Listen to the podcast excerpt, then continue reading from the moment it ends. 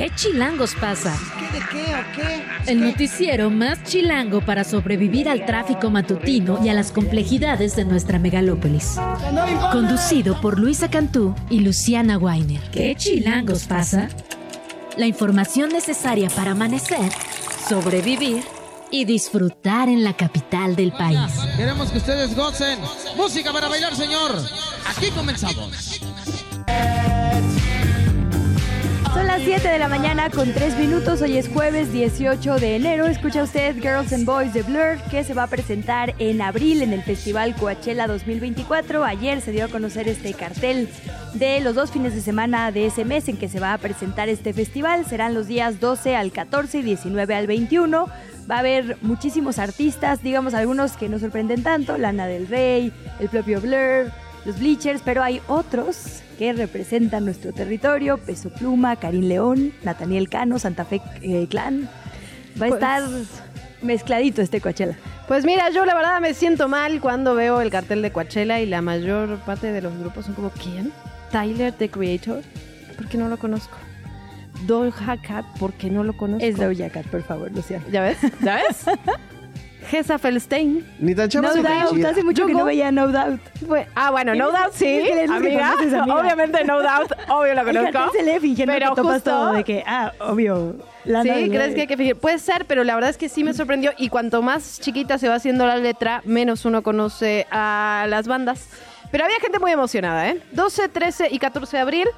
Coachella, a Peso Pluma sí lo conozco, por si tenían el pendiente. A J Balvin también lo Por si conozco. alguien no se había dado cuenta. Ah, DJ No Doubt, Snake es famosón también. ¿no? ¿Quién? DJ Snake. Ah, sí, sí. Bizarrap, Eh, Bizarrap, obvio lo conozco. Gracias, Shakira. Por Shakira, Así- obvio. Eh, y pues, pues mira, ¿qué te digo? Ahora, Sí.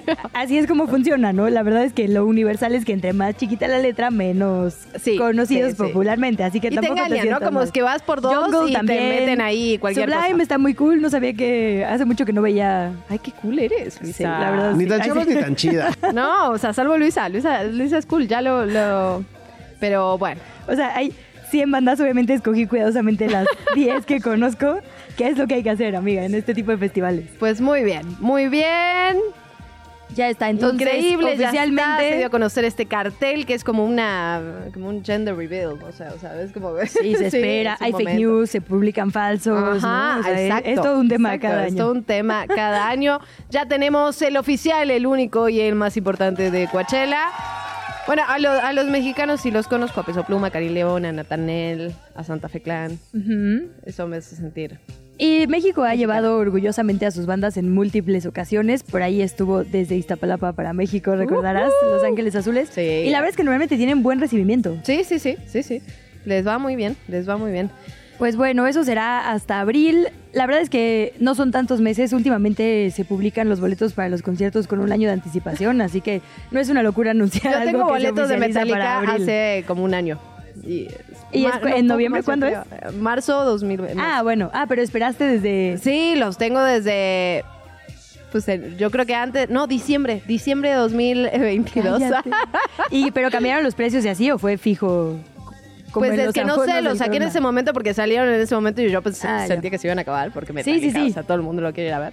Eh, y, y los tengo guardados hace. Pero el otro día dije, no manches, ahora sí, ya falta poco. O sea, ahora Por faltan fin. dos meses. Sí, ya ni tengo ganas. Exacto. A mí me pasó eso con Blink 182 y se canceló. No. Sí, se canceló porque se lastimó Travis Barker, el baterista, su dedito. cierto, ¿Te acuerdas? Fue un cierto, escándalo. sí, Los fans sí, estaban súper enojados. Sí, es se que- canceló. Bueno, Sí. eso no va a pasar con Metallica. Los muchachos tienen mucho aguante, llevan muchos años en esta carrera ruda, que es el metal. Y van a estar increíbles y maravillosos para marzo 2024. Además, te los vendían de a dos los boletos, ¿Ah, lo sí? cual eh, me parecía así un, eh, un abuso, un abuso de confianza. Sí, o sea, lo- los primeros que salieron a la venta eran abonos de los dos días, no podía sacar solo para uno, lo cual pues afectaba el bolsillo, ¿verdad? Pero, Sí. bueno. Ya, sí, qué están ahí. cosa. Ah. Estoy pensando que yo ya no voy a comprar boletos. Justo los dos últimos como buenos que he comprado fueron esos y los Chemical Brothers en la ceremonia de hace mil años, que también se canceló. Digo, eso entiendo, una pandemia y así, Sí, ¿no? sí. en medio. Sí. Pero algo tengo ahí de mala suerte. O bueno, quizá esta sea mi... Es que eso me, ha pasado con Metallica. Yo vengo rastreando a Metallica desde que tengo 15, 16. O sea, yo tenía los ¿Vas a todos boletos. los con- ah, ya, no, ya. O no, sea, no. nunca has ido. Nunca he podido ir. Ah, o sea, cuando iba a ir a Argentina, cuando yo era adolescente, me acuerdo la imagen de estar llorando en el patio de la escuela porque lo cancelaron. ¿Y por qué en esa ocasión? Uy, ya ni me acuerdo. Hace muchos años, quién sabe. Pero formales. Odio los que cancelan conciertos así. Como que hay ciertos artistas que ya se sabe que. Sí, no, no había un gran motivo, eh, la verdad. No había un gran motivo, lo cancelaron, no fueron a Argentina. Y a partir de ese momento, como que nos empezamos a, a perseguir, porque cuando yo estaba acá hacían Ah, conciertos en mutuamente Argentina. nos empezamos a perseguir. Ellos Obvio, también, obvio, claro. James, claro. para allá. Sí. ¿Sabes que James Hetfield cumpleaños el mismo día que yo? Ay, perdón, así, el dato curioso. El 3 de agosto es un día muy importante. O sea, Muy. no solo Cristóbal Colón zarpó del puerto de Palos para conquistar y colonizar América. Sí, Ahora ya no decimos descubrir. Eh, pero también James Hetfield y Tom Brady cumplen años. Oh, Soy un hombre blanco tú. tóxico, comparto. No, no, no eres. No eres, amiga, no lo bueno, eres. en fin, además de música, hoy tenemos otros temas de qué hablar. Bueno, vamos a hablar de podcast. Eh, Sí. se estrenó ya el nuevo podcast de Radio Ambulante sobre un personaje que desgraciadamente América Latina tiene en la mira, Nayib Bukele, el presidente salvadoreño que va a buscar en 15 días su reelección y que suena y nos resuena en este país porque hay quienes están queriendo imitar su modelo. Por más Absolutamente. increíble que suene. Sí, absolutamente. De eso vamos a platicar el día de hoy. Eh, de hecho, resuena en toda la región, ¿no? Ya ah, lo platicamos antes de entrar al aire. Escuchamos ya uno de los dos episodios que se han estrenado de Bukele del podcast de El Hilo, que la verdad. Sí. Pues llama mucho la atención porque es un inicio que vimos en muchas figuras políticas que seguimos viendo y que no suena tan descabellado, ¿eh? Cuando, es, cuando entiendes cómo es que llegó a donde llegó, pues la verdad hace sentido, hasta hace sentido. Y por eso hay que prender las alertas y aprender de los caminos recorridos en otros países latinoamericanos. Vamos a hablar también con, vamos primero por lo más divertido y vamos bajando a los temas más serios, ver, te parece. Sí. Vamos a tener rumbo al final de esta emisión a Carlos Vallarta, seguramente usted lo conoce por ahí, al estando pero. Con Coco Celis y Jonás Fierro estrenan hoy el punk, no podcast, el punk cast de culto, Duques y Campesinos. Y van a estar en Radio Chilango ahora todos los jueves a las 7 de la tarde. ¡Qué maravilla! Me encanta porque la cuenta es Duques and Campesinos. Sí, claro. Obviamente, obviamente. Y ayer nos decían... Ayer nos decían, "Ma, mira quiénes van a ser compañeritas de Luisa y Luciana. Y la verdad es que sí, Oh, se puede sí. ser compañera y fan. ¿Se puede? ¿Se vale? Ya nos lo dirás a ver cómo funciona. Así en de- mi caso es amigo. Ay, sí. ¡Ah! ya, ya! amigos y colegas. Así de, llego el jueves a las 7 de, ay, me equivoqué, no son las 7 de la mañana. Ay, bueno, dame un autógrafo. Ay, sí. De hecho, aquí está tu café. Ay, sí. Exacto, exacto. No, muy, la verdad, un, un buen programa que se estrena. Vamos a estar platicando con Carlos, que nos va a contar un poco sobre qué esperar. Y hablando de qué esperar, también se acaban las precampañas y un poco Listo, terminó. terminaron. Todavía nos quedan unas horas, Ah, bueno, pero sí. es importante saber eso, qué se va a poder y no hacer desde los medios de comunicación, las propias personas que están aspirando a un puesto de elección popular. ¿Cómo va a ser esta intercampaña? Pues lo vamos a platicar con el Instituto Electoral de la Ciudad de México. ¿Y qué más? Y también tenemos que hablar del tema del agua. La verdad es que hay eh, desabasto, falta de agua en varios, varios puntos de la Ciudad de México y del Valle de México. En Coajimalpa, por ejemplo, desde el viernes no cae una sola gota eh, en algunos puntos. Eh, por lo tanto, vamos a estar platicando con Rafael Carmona, coordinador general del sistema de aguas de la Ciudad de México, porque sabemos que los niveles del Cutzamala están en mínimos y la temporada ya pasó. Entonces, ¿qué vamos a hacer con esto? ¿Qué van a hacer las autoridades? ¿Qué tenemos que hacer como ciudadanía? Lo platicamos todo más adelante. Y eh, se nos fue casi la mañana, así que yo diría que empecemos. Vámonos, vámonos. Venga. Lorenza Cano, mujer buscadora, fue secuestrada la noche del lunes después de que un comando armado entrara en su casa, esto en Salamanca, Guanajuato, asesinara a su esposo y a su hijo, que según las primeras versiones habrían tratado de evitar que se la llevaran como es lógico y natural. Lorenza llevaba cinco años buscando a su hermano, José Francisco Cano, que desapareció en agosto de 2018. El colectivo al que pertenece, Lorenza y su hija, emitieron la ficha de búsqueda y aseguraron que las autoridades locales y estatales ya tienen el reporte de los hechos.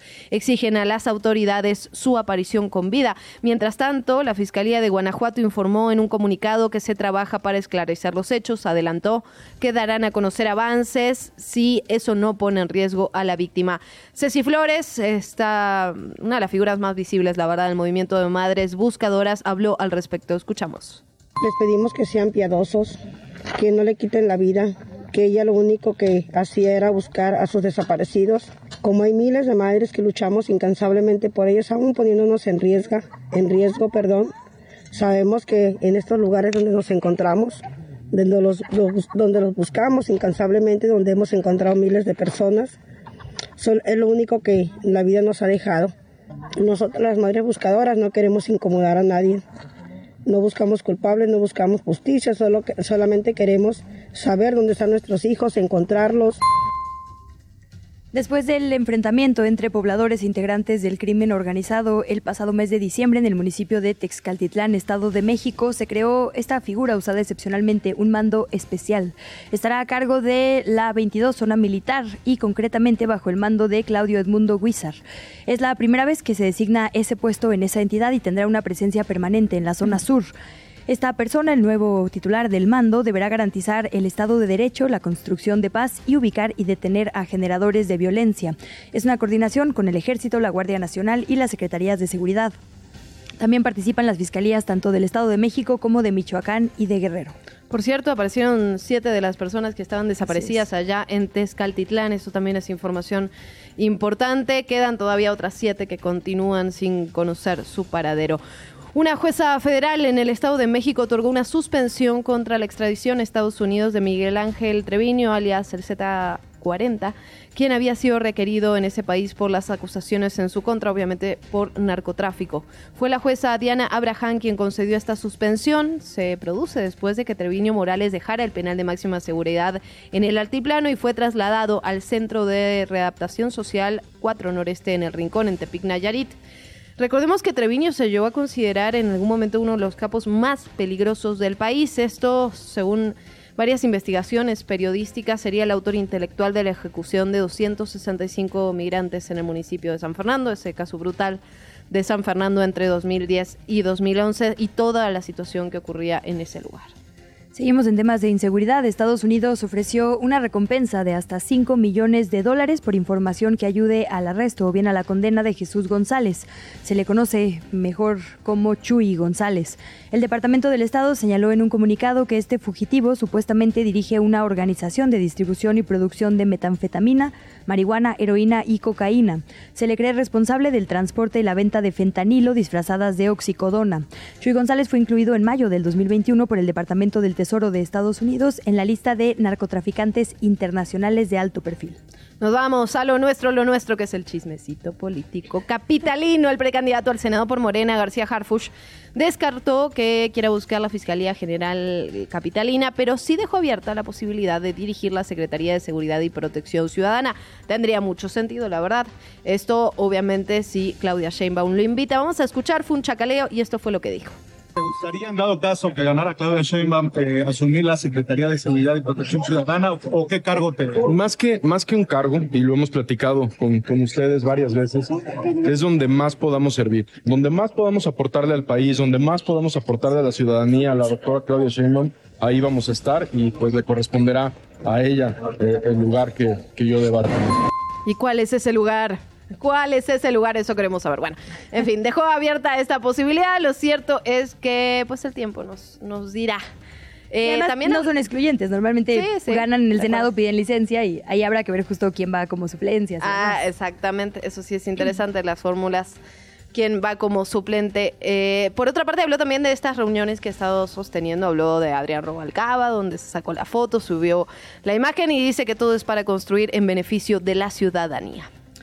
En un tema distinto, la Unión Europea en México condenó el asesinato de la activista trans Samantha Gómez. Esto ocurrió el pasado 14 de enero.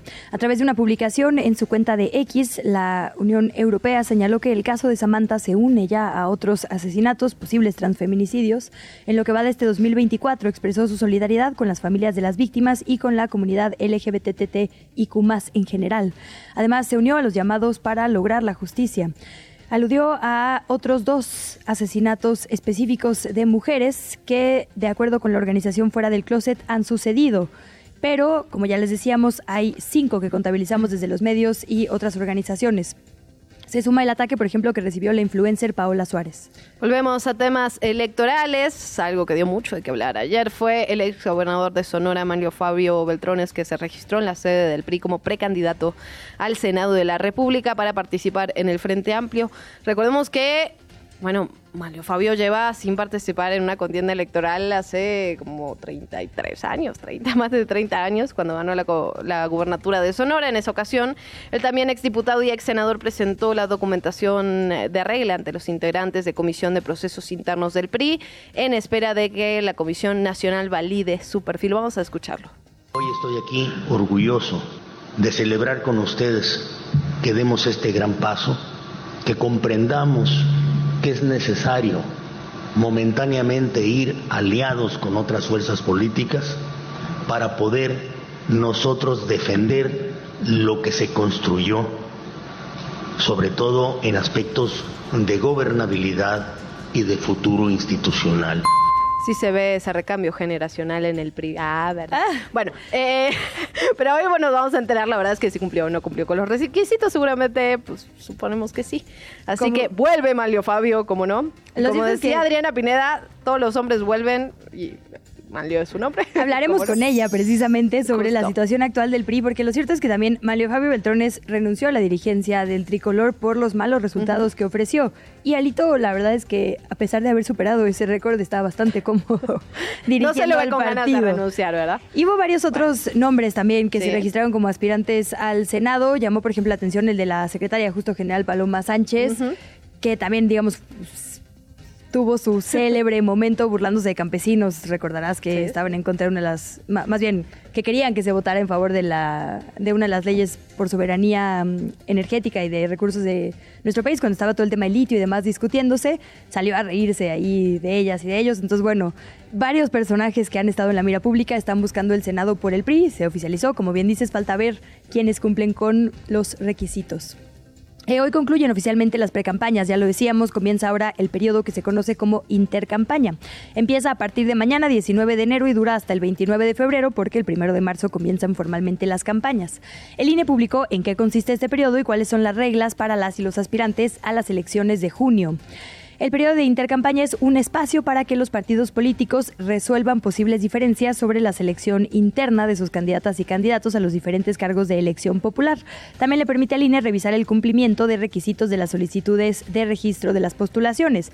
Es decir, hasta ahorita por ejemplo, en la jefatura de gobierno, si había muchos perfiles por Morena, era una especie de competencia entre Morena y finalmente de aquí debió salir una, lo mismo en el PAN, lo mismo en el PRI. Lo cierto es que aquí, pues en muchísimos puestos sí hubo precandidaturas únicas, en otros no. La verdad es que, por ejemplo, en las alcaldías hay varios, varias alcaldías que tienen a muchos preaspirantes, aquí sí tiene sentido. En este lapso, en la intercampaña, es decir, a partir de mañana y hasta el 29 de febrero, las personas aspirantes no podrán aparecer en spots, en debates o en mesas de análisis en la radio y en la televisión, donde esté presente más de una o un precandidato. O sea, se les puede invitar a hablar de otras cosas, pero no nada que suene a promoverse para el 2 de junio. El contenido de su propaganda, la verdad solo puede tener carácter informativo. Se puede hablar, digamos, en lo general de las propuestas, de lo que es, digamos, la misión y valores del partido, pero no concretamente de lo que cada persona propone. Pueden asistir a actos privados y a reuniones en los que se expongan temas de forma general y de interés público, pero no se puede hacer ningún tipo de llamado al voto, puesto que esto significaría un acto anticipado de campaña.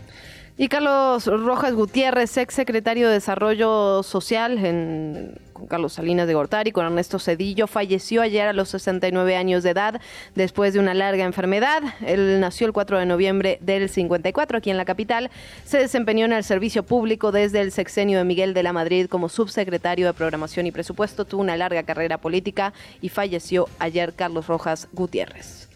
Vámonos con información de las personas aspirantes a la presidencia de la República. Empezamos con Xochil Gálvez, que insiste en que Claudia Sheinbaum debata con ella antes de tiempo, porque lo cierto es que lo harán en tres ocasiones en unos meses, pero ella dice de una vez y le pidió que sea ella quien responda y no a quienes llamó sus voceras. Escuchemos a Xochil Gálvez. Yo le hablo a la señora Sheinbaum, Claudia, que conteste Claudia. ¿Debatimos o no debatimos? Creo que México merece que hablemos los temas. Ella dice, ella dice que México está mejor que nunca. Yo digo que no. Entonces, cara a cara, yo digo por qué México no está mejor que nunca. Y yo pongo los números de seguridad en la mesa, pongo los temas de corrupción en la mesa, pongo los temas de salud. El sistema de salud está colapsado hablemos con la verdad. Entonces yo el reto se lo hice a Claudia, que me conteste Claudia. A ver, lo cierto es que en sentido estricto, digamos, la precampaña es para darte a conocer. Es el momento en el que puedes decir, a ver, yo hice Xochitl Gálvez, por ejemplo, debería estar diciendo, ah, en el Senado yo propuse X y X, X iniciativa, voté así, esta persona soy. Pues Claudia estar debería estar lo que diciendo- decíamos, ¿no? Entre precandidatos del mismo partido, solo que eso pues no está en ninguna de las tres Claro, lo cierto es que pues. como no puedes hacer propuestas y no puedes debatir ajá, sobre propuestas, o sea, de hecho un debate ahorita sería sin sentido porque no puedes llamar al voto, no puedes Sí, sí, debatir sí. propuestas, podrías debatir sobre tu propia trayectoria y cuando eso no hay, pues pasa que no hay nada que poner sobre la mira pública, que es lo que estamos viendo. No le respondió Claudia, o al menos no directamente, pero Noroña Todo esto sí- venía porque Tatiana subió un video respondiéndole de una forma, de hecho, bastante peculiar, porque, digamos, hace uso de esta frase que decía Xochitl Galvez, que aquí lo dijimos, ¿no? Absolutamente machista, como a ver si te dan permiso. Eh, Tatiana responde este video, dice, eh, toma esta frase, dice, qué mal, qué... Y termina diciendo, a ver si a ti te da permiso. Como, bueno. Que Tatiana Cloutier es la vocera de la campaña. Ah, no, absolutamente. Porque lo cierto es que Xochitl Galvez, bueno, primero tuvo a Lili Telles, después tuvo a Kenia López, después tuvo a Ay, y no, ahora parece que ¿Dónde no. está Es más, y Santiago Krill, que debería ser su coordinador, un poco también vocería de campaña. Como Xochitl está sola, pues la verdad es que ella ha tenido que responder. Sí, y Claudia sí. había dicho la primera vez también, como no por madrugar, no sé qué, pero bueno, siguen poniendo el tema de los debates sobre la mesa. Pues lo que ya decimos, lógico, ¿no? Los que están abajo quieren debatir, los que Sí. están arriba pues no van a debatir cuando no, no queda otra opción, pues. Lo cierto es que ojalá tengamos mejores debates Sí, y no un montón de debates, ¿no? Eso también es un tema en la, sí en la es- mira. sí, sí, bueno, escuchamos a Gerardo Fernández Noroña, que también se metió a este ruedo. Va a haber tres debates sin teleprompter, sin chícharo, sin nadie que le pueda soplar cómo le va a hacer. La va a hacer pomada nuestra compañera Claudia Sheinbaum Pardo. Después del primer debate ya no va a querer otro. Nos vamos con lo que ocurrió con Claudia Sheinbaum, que también cerró su precampaña en Poza Rica, en Veracruz. Eh, la precandidata a la coalición Seguimos Haciendo Historia, Claudia Sheinbaum, realizó este cierre de recorrido por el país en la Plaza Cívica 18 de marzo en Poza Rica, desde donde recordó que inició además su precampaña hace casi 60 días en su discurso ante petroleros, el magisterio, representantes de salud y militantes. Afirmó que esta precampaña ha sido un recorrido maravilloso y que le alegra haber empezado y terminado en el mismo lugar. Vamos a escuchar lo que dijo Claudia Sheinbaum. ¿Quién ha representado siempre la democracia? El movimiento de transformación. Democracia quiere decir un gobierno del pueblo, por el pueblo y para el pueblo. Y eso es lo que estamos viviendo con el movimiento de la cuarta transformación. Por cierto, el cierre oficial de la precampaña es hoy a las 5 de la tarde en el Monumento a la Revolución. Y de volada antes del corte vamos con MC. Mariana Rodríguez, la precandidata de este partido naranja a la alcaldía de Monterrey, confirmó que hoy va a estar acompañando a Jorge Álvarez Maínez en el cierre de su precampaña como aspirante a la presidencia de la República en esa entidad. Lo hizo, como usualmente, a través de Instagram. Rodríguez Cantú le mostró respaldo a este precandidato e invitó a sus simpatizantes a arroparlo, a acudir a la explanada cultural atrás del Palacio de Gobierno a las 6 de la tarde. En otros temas importantes a resaltar, Álvarez Maínez nuevamente habló sobre el modelo Bukele como un ejemplo para disminuir la violencia en México. Vamos a hablar harto al respecto un poco más adelante. Pausa y volvemos. Estás escuchando ¿Qué chilangos pasa? Ya volvemos. Radio Chilango. ¿Dónde dejé mi INE? Ay, papá, aún no has ido a recogerla al módulo. Ay, no. ¿Dónde dejé el papelito que me dieron? Está en tu chamarra negra. Pero recuerda que ahora también puedes recogerla con tus huellas dactilares. Si solicitaste tu primera INE, la actualizaste, pediste su renovación o reposición, debes recogerla en tu módulo antes del 14 de marzo. Que no se te olvide, la necesitas para votar el 2 de junio. Participa, porque en estas elecciones tu decisión es importante. INE. 105.3 FM. ¿Qué haces? Practicando para el 2 de junio. Es mi primera vez votando. Primero revisa si estás en la lista nominal de electores. Si no estás inscrito, pide una rectificación para que puedas votar en tu casilla. Tienes hasta el 14 de marzo de 2024 para acudir a tu módulo y solicitarla. Entra a listanominal.ine.mx o llama a Inetel 804-33-2000. Participa. Porque en estas elecciones tu decisión es importante. INE. Radio Chilango. Delitos electorales son aquellas acciones que buscan alterar los resultados en las elecciones. Nuestra misión como Fiscalía especializada en materia de delitos electorales es investigar y perseguir los delitos electorales federales. Denúncialos a la FICEL a través de FICETEL al 800-833-7233 y ficenet.fgr.org.mx. Fiscalía General de la República. 105.3 FM.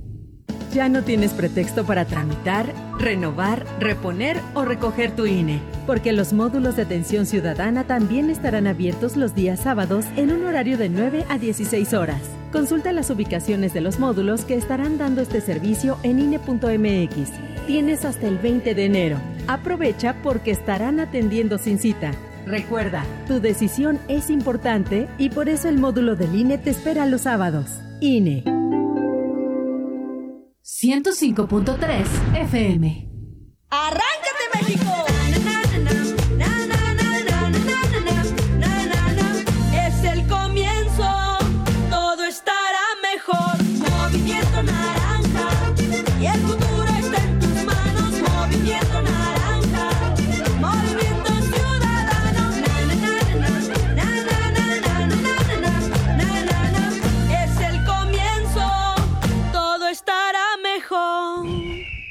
Movimiento Ciudadano. Radio Chilango.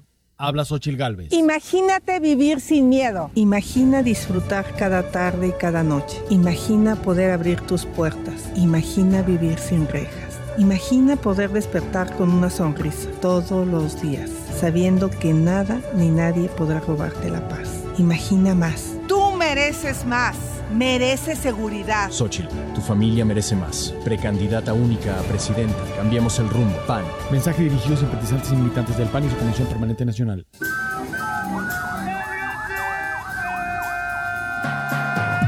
XH Info. Radio Chilango. 105.3 FM. FM. Transmitiendo desde Parque Lira 156, Colonia Observatorio. Alcaldía Miguel Hidalgo, código postal 11860, Ciudad de México. Radio Chilango, 105.3 FM. La radio que... Viene, viene. ¿Qué chilangos pasa? Regresamos. Son las 7 de la mañana con 32 minutos. Estamos a horas de que concluyan las precampañas e inicie el periodo llamado intercampaña. Para entender los detalles de lo que viviremos como ciudadanía y lo que podremos y no hacer desde los medios de comunicación, agradecemos mucho la presencia del consejero electoral del Instituto Electoral de la Ciudad de México, Mauricio Huesca. Bienvenido, consejero. Gracias por estar por acá. Buenos días. Hola, ¿qué tal? Muy buenos días, Luis y Luciana. Pues encantado de estar con ustedes para dar información relevante respecto a qué se permite y qué no en este proceso. Muchísimas gracias, consejero. Preguntarle antes que nada, como una especie de corte de caja, ¿cómo han sido estas precampañas? ¿Qué nos llevamos? ¿Qué números tenemos y qué información tenemos al respecto? Pues fíjate que les quiero comentar que en, en, pues en gran parte de las precampañas no hubo tanto movimiento, digamos que eh, pues en, en, en, términos de asambleas y de, y de movilización ciudadana, esto debido a que pues lo que vivimos en todo el año pasado, prácticamente desde el primer trimestre del año, pues adelantó mucho todos los procesos selectivos de los partidos políticos, entonces eh, pues eh, no, no hubo, digamos, eh, pues la, al menos a la vista de la, de la ciudadanía, convocatorias abiertas que dejaran reglas claras de cómo los candidatos o los aspirantes de todos los partidos políticos, ya sea militantes o aspirantes de que no militaran en un partido político, cómo debían participar en estas precampañas, lo cual es totalmente irregular. Eh, bueno, no, no ilegal, sino irregular en el sentido de que tendríamos que haber tenido reglas claras de si tú, Luisa o Luciano, quisieran haber sido candidatas a algún partido político, al menos tener las condiciones y las reglas claras de cuáles eran las bases del, de cada partido político para que se puedan postular, este, dado que pues podían en algunos casos pues ser candidatas externas, pero pues nadie supo esas, esas reglas y este y pues desafortunadamente en las precampañas pues fue una suerte de campaña adelantada porque no, no hubo en realidad como como aspirantes claros de ninguna ningún cargo de elección popular al menos en alcaldías y pues de las que ya sabíamos de jefatura de gobierno pues ya sabíamos que quiénes eran las, las personas que iban a contender a este cargo. Esto, digamos que revolucionará algo hacia el futuro consejero cuando se designen precandidaturas únicas, por ejemplo. ¿Hay, digamos, algún presupuesto en la ley o, o algo que digamos, evite que justo se hagan tres campañas, porque efectivamente fue las de las coordinaciones en todos los partidos, ahora las precandidaturas únicas y apenas viene la campaña. Sí, fíjate que es un tema que desafortunadamente ha venido de recién, la práctica ha venido cambiando la realidad, la realidad pero no ha venido cambiando la ley, porque hemos visto que pues estos esfuerzos que se llevan a cabo desde 2014 de pues de tener periodos claros de pues, solamente 30 días o 60 días de digo 60 días o 90 días de campañas y 30 y 60 de pre-campaña, pues ya se volvió digamos pues en un periodo pues ya de, de que pretendemos a jugar a que cumplimos la norma pero ya están volviendo este, campañas de prácticamente un año antes de todo el proceso electoral. Esto pues había, era, era, recordarán que esto pasaba en México antes de la reforma de 2014 y justamente 2014 es lo que vino a decir, cambiemos estas reglas porque hay una sobreexposición de todas las personas, queman a la ciudadanía, la agotan y ya para el momento de las campañas pues ya no hay mucho incentivo de informarte de qué, cuáles son las propuestas, sino nada más se vuelve una guerra de, egos y de, y de, este, y de descalificaciones. Entonces seguramente este, como ya es el segundo proceso electoral que más o menos va sobre esta misma línea, tendremos que eh, rediseñar el modelo electoral hacia, pues pasando la elección, para pues tener reglas claras y sanciones, porque fíjense que esa es la otra, ¿eh? o sea, el tema de sanciones, eh, pues sí hay en sanciones en términos de que quien incumpla la norma puede, eh, en caso de ganar la, la, elección, pues puede anularse la elección, pero finalmente pues también los tribunales electorales pues quizás están en una etapa muy debilitada, pues dado pues el desprestigio también que tienen todas las autoridades electorales producto del discurso político nacional y que no sabemos cómo vaya a, generar este tema. Entonces seguramente sí tenemos que tener un rediseño este, eh, pues electoral para que pueda tener orden o poner orden en todo esto que se ha venido rebasado. Pues eso que dice consejero es importante. Al final el máximo tribunal en materia electoral fue el que decidió que se pudieran hacer este, estas campañas anticipadas, ¿no? Fue quien lo avaló. Eh, consejero, preguntarle por este periodo de intercampañas, pensando que se va a cumplir con la ley, qué se puede, qué no se puede, primero desde las precandidaturas, pero también aquí en los medios de comunicación. Pues mira, para medios de comunicación, eh, pues como es un, es un, digamos que es la labor social es pues dar información y tienen una labor de construcción de, opinión pública, prácticamente los medios de comunicación pueden hacer entrevistas a los a las y los aspirantes, a las y los candidatos registrados, porque todavía no tenemos este, en este momento todavía al menos no tenemos candidatos ni candidatas registrados. El periodo empezará más o menos a partir de las próximas dos semanas cuando empiecen los registros de, candidaturas. Pues ahorita todavía son, pues digamos, precandidatos en algunos, aspirantes en algunos otros casos, porque tampoco tienen, hay, no hubo reglas claras en, en las alcaldías, por ejemplo, o diputaciones. Entonces, digamos que los medios de comunicación sí pueden llevar a cabo entrevistas, pueden llevar a cabo foros de discusión entre ellos, y pues como es una labor periodística genuina, pues digamos que no tienen ninguna ninguna limitación, a menos de que se demuestre que pues hay un tema, pues de que hay periodistas o hay medios de comunicación que pues este pues digamos que no no no no no tienen esta autenticidad de la de, de la de las entrevistas y pues más bien se vuelve propaganda para están haciendo propaganda claro. Entonces, eso es lo que hay que evitar. ¿Es difícil comprobar eso? Sí, sí es difícil, porque finalmente pues tienen la presunción de libertad de información los periodistas. Entonces, pero tú es lo que hay que evitar, que haya, que, que en una entrevista genuina se vuelva propaganda política. Dos preguntas más. Eh, consejero, a ver, la, sobre lo primero que nos decía, esto de, entiendo que la fecha límite para registrar una eh, a un candidato o candidata es el 15 de febrero. Es decir, los partidos tienen estas semanas para organizarse e ir con ustedes y decirles, finalmente voy a poner en la Cuauhtémoc a tal, ¿correcto? Es decir, en teoría el 15 de febrero tendríamos que tener ya una lista final de quienes los partidos van a postular, ¿correcto? Sí, efectivamente, el periodo va a correr, es prácticamente un poquito más de una semana, es del 8 al 15 de febrero que va a tener las, los partidos políticos de registrar ya la totalidad de candidaturas y a partir de eso pues ya este pues ya tendremos candidatos registrados, candidatos registrados, pero ya el periodo de intercampaña ya está corriendo a partir del 5 de enero y correrá este periodo hasta que empiecen las campañas, que las primeras campañas que empiezan son las de jefatura de gobierno el primero de marzo y posteriormente las diputaciones y alcaldías el 31 de marzo. Consejero, ya para ir cerrando, pero nos recuerda cómo va a ser ya una vez que estemos en las campañas, eh, porque hablamos normalmente de los debates entre candidatos a la jefatura de gobierno, candidatos a la presidencia, pero ¿cómo va a ser en el caso de alcaldías? De, los debates, ¿verdad? ¿Me decías? Sí.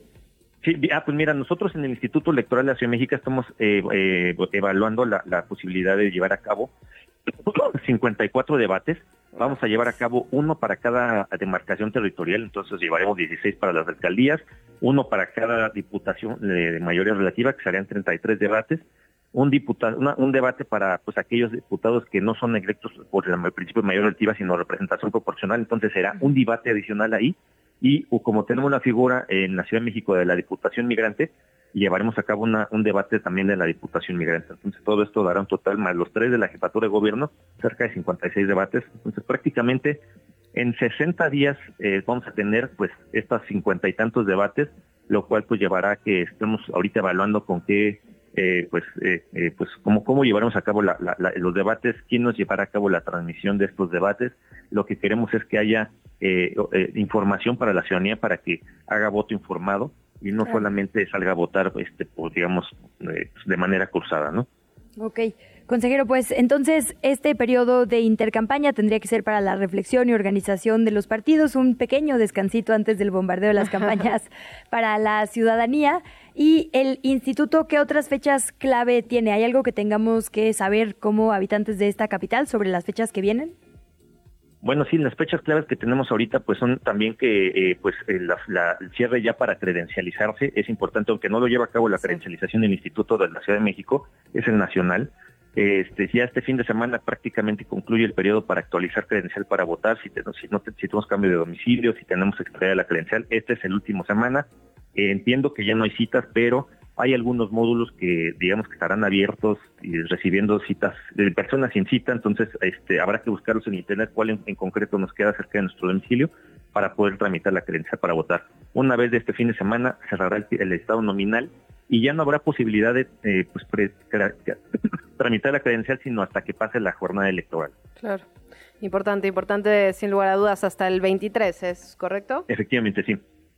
Pues muy bien, ahí estaremos dándole seguimiento. Consejero, de verdad, muchísimas gracias por estos minutos. Como sabes, seguiremos la conversación aquí en Que Chilangos pasa, así que mantenemos los micrófonos abiertos. Muchas gracias y muy buen día tengan a ustedes. Y gracias a todos. Gracias. Desde la redacción de ¿Qué Chilangos pasa? Otro tema muy chilango es el tema de las abejas, no solo porque nos las topamos por todos lados, sino porque hemos ido adquiriendo conciencia, creo, como ciudadanía sobre la importancia de no matar a los bichos en general, de la relevancia que tienen para nuestro medio ambiente, e incluso ahora está como de moda estos como islitas, pequeños jardines de lavandas o de plantas que son amigables para las abejas porque son muy importantes. Y ha sido una discusión que ha llegado hasta las autoridades, hasta el manejo, digamos, eh, más clásico como son los bomberos, del tipo de situaciones que involucran animalitos como las abejas. Esto parece un tema no importante, pero literalmente afecta absolutamente todo en nuestra vida urbana. Tú lo reporteaste, Añi Molina, buenos días. Muy buenos días, así es, Chilangas. Hoy les voy a platicar sobre el programa de capacitación para la reubicación de enjambres y colonias silvestres capturados en la Ciudad de México, una iniciativa que la SEDEMA, la Secretaría de Medio Ambiente, ha puesto en marcha a través de la CORENADER, la Comisión de Recursos Naturales y Desarrollo Rural.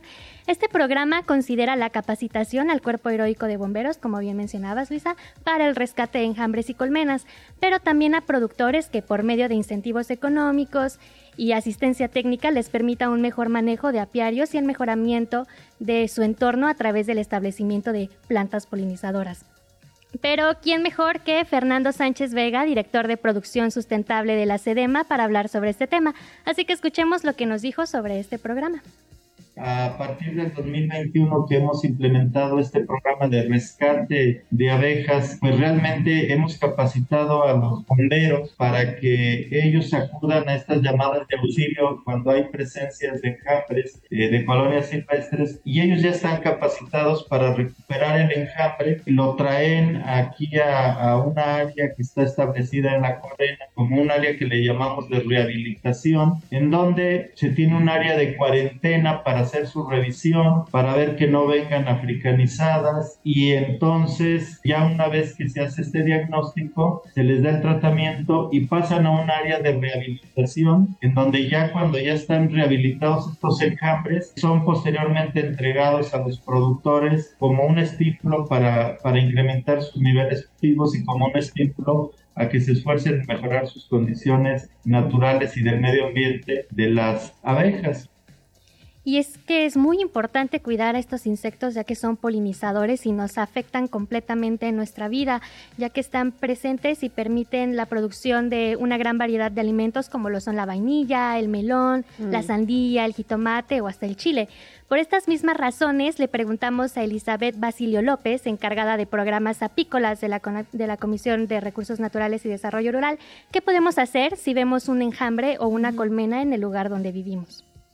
Es importante que la gente primero no tenga miedo y no se acerque demasiado. ¿Por qué? Porque a veces el miedo nos hace actuar de forma incorrecta. ¿Qué sí podemos hacer? Por ejemplo, mira, aquí se clasifican las abejas, digamos que de dos formas.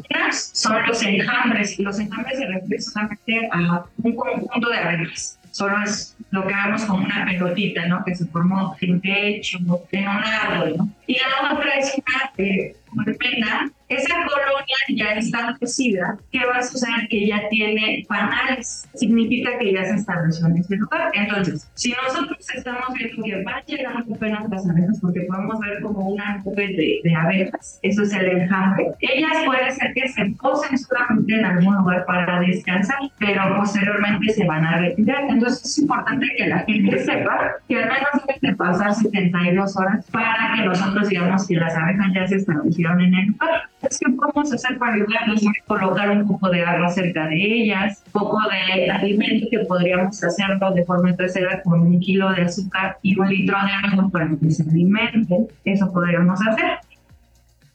Y es que diariamente se reciben unas 20 llamadas para reportar la presencia de abejas en alcaldías de la Ciudad de México. Sin embargo, no todas son rescatables porque, como mencionaba Elizabeth, deben pasar al menos 72 horas para que puedan retirarse estas colonias silvestres porque de otra manera podrían estar solamente descansando. La SEDEMA, a través de la Corenader, siguen implementando estrategias para promover una cultura de respeto hacia las abejas y su preservación, como el programa Apicultor por un día para los niños. Nos mencionaba Elizabeth que van a las primarias o a los kinders Mm. y llevan una botarga de abeja y la- el objetivo de esta botarga es que la abracen, que convivan con ella para que los niños sepan que las abejas no son malas, sino al contrario, hay que respetarlas y cuidarlas mucho. También han hecho donación de equipo al Cuerpo Heroico de Bomberos, trajes, guantes, ahumadores, para que ellos puedan estar completamente capacitados para reubicar estas abejas. Y qué así- bueno, ¿no? La verdad que hayan cambiado este enfoque que era primero como de exterminar tal cual y ahora de reubicar, que era un poco lo que hacía lo que hacían otro tipo de organizaciones y entonces había toda ahí una organización ciudadana de no llamen a los bomberos cuando hay un panal. Qué bueno que estén capacitándose, pues. Sí, exactamente, y siempre un llamado a la comunidad de que si encuentran estos enjambres, pues no les avienten agua o les prendan fuego o les Sí. avienten los niños también que no se acerquen a, a estos panales porque va a ser contraproducente.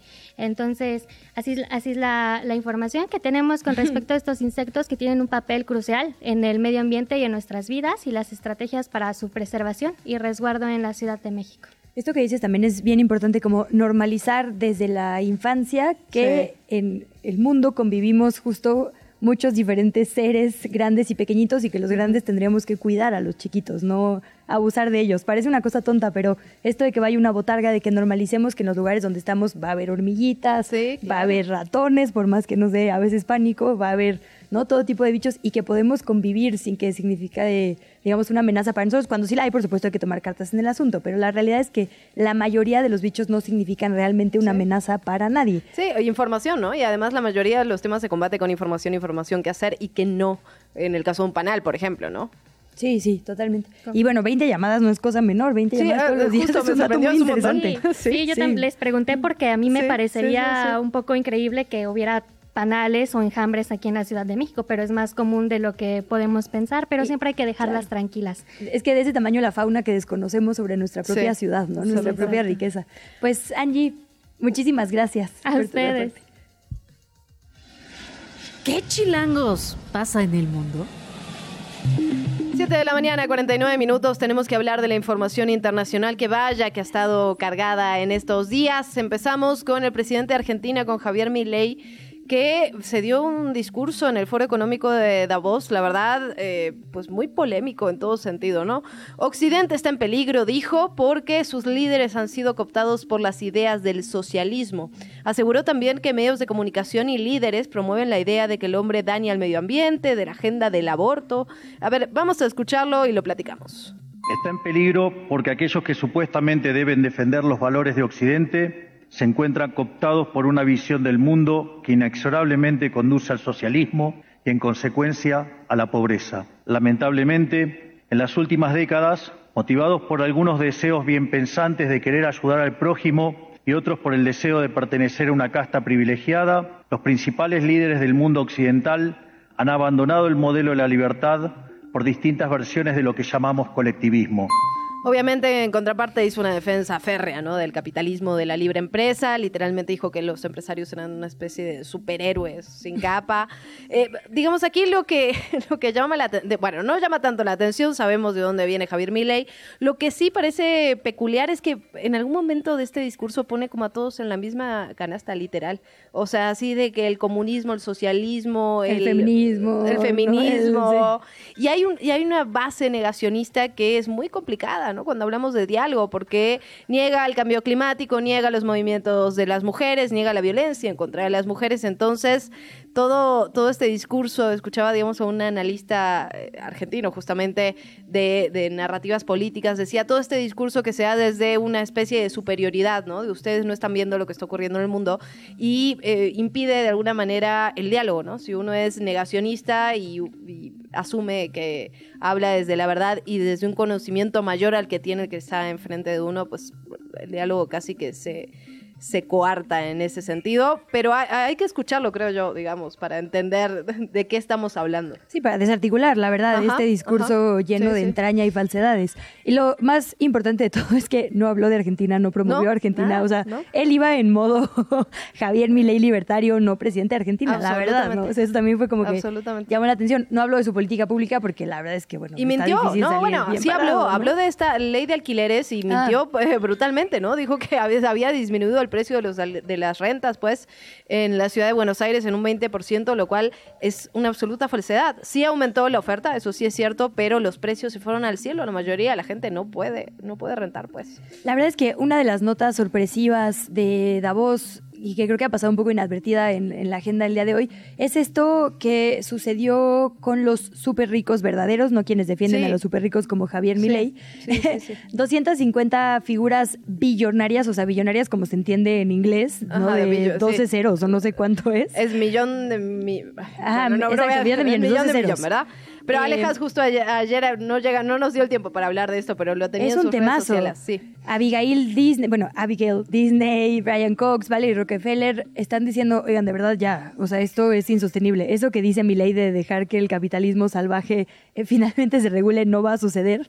Lo que hay que pasar es taxar, eh, cobrarle impuestos progresivos a la gente más rica. O sea, efectivamente, las 250 familias que dominamos la economía mundial tenemos que pagar más para que ese dinero llegue a los estados, porque por eso no dicen vamos a que crear sociedades altruistas, ¿no? Que es lo que también erróneamente se hace un poco, además de para evadir impuestos, para cambiar la responsabilidad, ¿no? O sea, para que parezca una caridad y no un derecho, lo que dicen es hay que regresárselo a los estados porque los gobiernos y los estados tienen como función garantizar el bienestar y ellos redistribuyen con política pública y generan ahora sí oportunidades, no dádivas, no migajas. Sí, literal fue cóbrenos más impuestos. Somos, somos trillonarios, cóbrenos más impuestos, por favor. Tal cual. Insisto, es importante, no solo digamos por el eso e, es el cambio de paradigma, es el no es ay, nosotros generamos empleos pésimamente mal pagados con privilegios y no pago impuestos impuestos es regresemosle poder al Estado, a diferencia de lo que dice Javier Milei. Y bueno. Bueno, por otra parte hay que, hay que revisar también lo que está ocurriendo en el Ecuador. Así es, César Suárez, el fiscal especializado en la investigación de casos de corrupción y crimen organizado en ese país, fue asesinado ayer. Estaba viajando en su vehículo cuando fue víctima de un ataque a balazos. Suárez estaba encargado, entre otros casos, de investigar específicamente el asalto al canal TC Televisión en Guayaquil llevaba el proceso contra las 13 personas que fueron detenidas y acusadas de terrorismo. Recordaremos esta escena en la que irrumpe un comando armado y obliga, digamos, a las personas transmitiendo a decir cosas. Esta persona fue asesinada. Habla al respecto la fiscal general del Ecuador, Diana Salazar. Los grupos de delincuencia organizada Los criminales, los terroristas no detendrán nuestro compromiso con la sociedad ecuatoriana.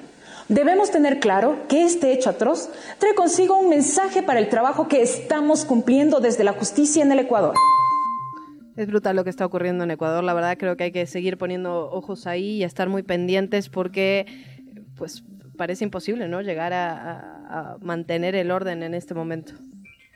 Y hay también información sobre los Estados Unidos. Hubo otro ataque de esa nación con misiles Tomahawk y con, digamos, armamento pesado en contra de lo que ellos llaman, hay que decirlo, instalaciones de UTIs en Yemen. Lo cierto es que efectivamente los UTIs yemeníes estaban, como bien dijimos y, hemos tratado de explicar en este espacio, atacando barcos estratégicos para Israel en represalia, digamos. Y estadounidenses, ¿no? También por justamente... aliados, digamos, de ese bloque, en represalia a el, genocidio contra la población en Gaza. Y lo que critica muchísima gente es, claro, no se meten por población civil, no se meten por niños mutilados, pero no tiemble su economía porque entonces bombardean a uno de los países más pobres del mundo. Ojo, sin autorización de su propio Congreso, lo cual también, rumbo a su propia elección, hace que tiemble la política interna. Con esto nos vamos a una pausa, 7 de la mañana, 55 minutos. Volvemos. Estás escuchando ¿Qué chilangos pasa? Ya volvemos. ¿Qué chilangos pasa? Regresamos. 7 de la mañana, 58 minutos. Estamos de regreso aquí en ¿Qué chilangos pasa? Información de última hora, Raimundo Martínez, el expresidente municipal de Toluca, fue detenido en las primeras horas de este jueves de hoy por elementos de la Fiscalía del Estado de México, de la Policía Ministerial Militar, de la Secretaría de Marina y también por elementos de la Secretaría de Seguridad y Protección Ciudadana. El exalcalde fue detenido en la zona de Lindavista, en la alcaldía Gustavo Amadero, y fue trasladado a la Fiscalía del Edomex en Toluca. Ahí lo certificarán para eventualmente ingresarlo a un penal. Eh, recordemos que él estaba siendo investigado por su presunta participación en el delito de secuestro express y también estaba siendo buscado desde el año pasado. Vámonos a temas de la Ciudad de México y en concreto de salud. La secretaria en esa materia, Oliva López, dio a conocer que una docena de personas están en hospitales por COVID-19 aquí en la capital del país. La mayoría de ellas no tenían vacunas. En siete de los casos hay pequeños de menos de tres años este grupo poblacional no tiene vacuna porque no se recomiendan para ese sector. En conferencia de prensa, la secretaria de Salud afirmó que el número de hospitalizaciones por COVID-19 está en mínimos históricos. Comparó estas 12 hospitalizaciones, 12 personas, con las 11.000 que hubo en algún momento en los picos de la pandemia. Oliva López señaló que también hay 15 personas hospitalizadas por influenza y tampoco se habían aplicado la vacuna correspondiente. La Secretaría de Salud instó a la población a que se vacune y recomendó a las personas a seguir usando cubrebocas en espacios cerrados y de poca circulación de aire, como es el transporte público o los espacios cerrados, a que nos lavemos las manos cada que podamos, la verdad, cuando nos acordemos, usar gel y alcohol para desinfectarse específicamente después de haber andado en la calle. Por cierto, vamos a seguir en el tema de salud porque la COFEPRIS informó sobre 10 establecimientos clausurados por incurrir en irregularidades graves en su operación. Hablamos de seis hospitales, tres clínicas y un consultorio médico. De hecho, ocho de ellos fueron clausurados de forma y de manera total y definitiva, dos de manera temporal y cinco de estos están en la Ciudad de México, aquí en la capital, tres en el estado y dos en Tamaulipas. Estas irregularidades graves que detectaron en los centros de salud incluyen, por ejemplo, falta de licencias, literalmente falta de avisos sanitarios, infraestructura inadecuada, insumos caducos, ausencia de certificación académica del personal que acredite que realmente son médicos o médicas, son enfermeros, enfermeras y experiencia justamente para realizar esta práctica. Y luego eh, vemos los casos brutales que hemos visto aquí en la Ciudad de México en el resto del país relacionado con estas clínicas pirata, por decirlo de alguna manera, doctores, doctoras que falsifican documentos, en fin, 10 establecimientos de salud que no son pocos que han sido clausurados. Luego de recibir 18 nuevas ambulancias que fueron donadas por la Administración del Patrimonio de la Beneficencia Pública, la Secretaria de Salud, Oliva López, también anunció que el próximo primero de febrero se va a retomar la campaña de verificación de ambulancias aquí en la capital del país. Esto es para reducir la circulación de unidades irregulares y promover que se cumplan con los requisitos para atender adecuadamente a la ciudadanía. La funcionaria precisó que el año pasado se enviaron 156 unidades que prestaban el servicio de urgencias médicas al corralón. Entre las irregularidades se encuentra principalmente la falta de placas para circular como ambulancias o el incumplimiento de normas de tránsito. La funcionaria también dijo que el año pasado se logró verificar a 782 ambulancias privadas, por lo que se determinó que se relance este programa que está dando buenos resultados. Sí es un tema de tránsito, pero bueno, también es un tránsito, por un tema de, por ejemplo, cobros, ¿no? Hay- Sí, es sí, una sí. locura lo que las ambulancias a veces te cobran en el peor momento de tu vida. Y hasta de extorsiones, ¿eh? Sí, tal O sea, cual, de no me lo es llevo que si no me das. Sí, sí, sí, sí. Bueno, nos vamos con otros temas. Alrededor de 100 personas, incluidas familiares y amigos de personas recluidas en diversos centros penitenciarios capitalinos, tomaron las calles para denunciar la fabricación de delitos por parte de la Fiscalía General de Justicia Capitalina. Mantuvieron cerrada la circulación vehicular sobre Avenida Río de la Loza, esto en el cruce con la Avenida Niños Héroes, allá en la Doctores. Estuvieron tres horas y estaban solicitando una reunión con el presidente del Tribunal Superior de Justicia, el funcionario Rafael Guerra, para exponer justamente su denuncia y sus casos. La circulación finalmente se reanudó cuando autoridades llegaron al lugar y dialogaron con los manifestantes, con quienes se acordó una reunión adentro de las oficinas del Poder Judicial en los próximos días para ser atendidas las demandas. Esto la verdad es un temazo. Ay, iba a cambiar de tema, pero vale la pena detenerse porque hay como distintas etapas. O sea, creo que según, digamos, la encuesta que se hace a las personas privadas de la libertad, una gran mayoría dice que en algún momento de su detención reciente o antigua, digamos que es una práctica de todos los sexenios terrible que ha prevalecido, o el policía les amenazó al momento de la detención, no se les cumplieron sus derechos en ese momento, o a la hora del peritaje y el MP, o a la hora del juicio. Es decir, en todas las instancias se acusa fabricación de delito y cosas tan graves como amenazarles, por ejemplo, con eh, hacerle daño a sus familiares, a ellas o a ellos mismos. En el caso de las mujeres es muy brutal, ¿no? Tres la de diez violencia sexual? dicen eso. Es, sí, sí, sí. O sea, este tema, la verdad, las cifras de la encuesta en general tendrían que ser un foco rojo a revisar lo que pasa en las en las prisiones, ¿no? Hace muchos años aquí en la capital. Y bueno, ver- y en todos lados, pero Sí, no, y, adi- y además solo déjame eh, sumar una cosa, digamos, las detenciones arbitrarias son además constantemente reconocidas por la propia autoridad, digamos. Todos los días nos encontramos con algún tipo de comunicado que dice se los vio sospechosos, se le hizo la detención y se les encontró. Y eso es, es que, es que no. es que se necesita o una orden de aprehensión o encontrar a la persona en fragancia. Esto de se los vio sospechosos, pues no existe en la ley, ¿no? ¿Qué, qué se los vio sospechosos? Es literalmente discriminación. discriminación, absolutamente, o encubriendo algún tipo de, de actividad que hizo la autoridad, pero que queda mejor decir se los vio sospechosos, en actitud sospechosa, etcétera. Es decir, las detenciones arbitrarias, lamentablemente, en nuestro país las vemos todos los días en los medios de comunicación. Hay que decirlo así tal cual, ¿no? Eh, lo vemos incluso por parte de las autoridades admitiéndolo.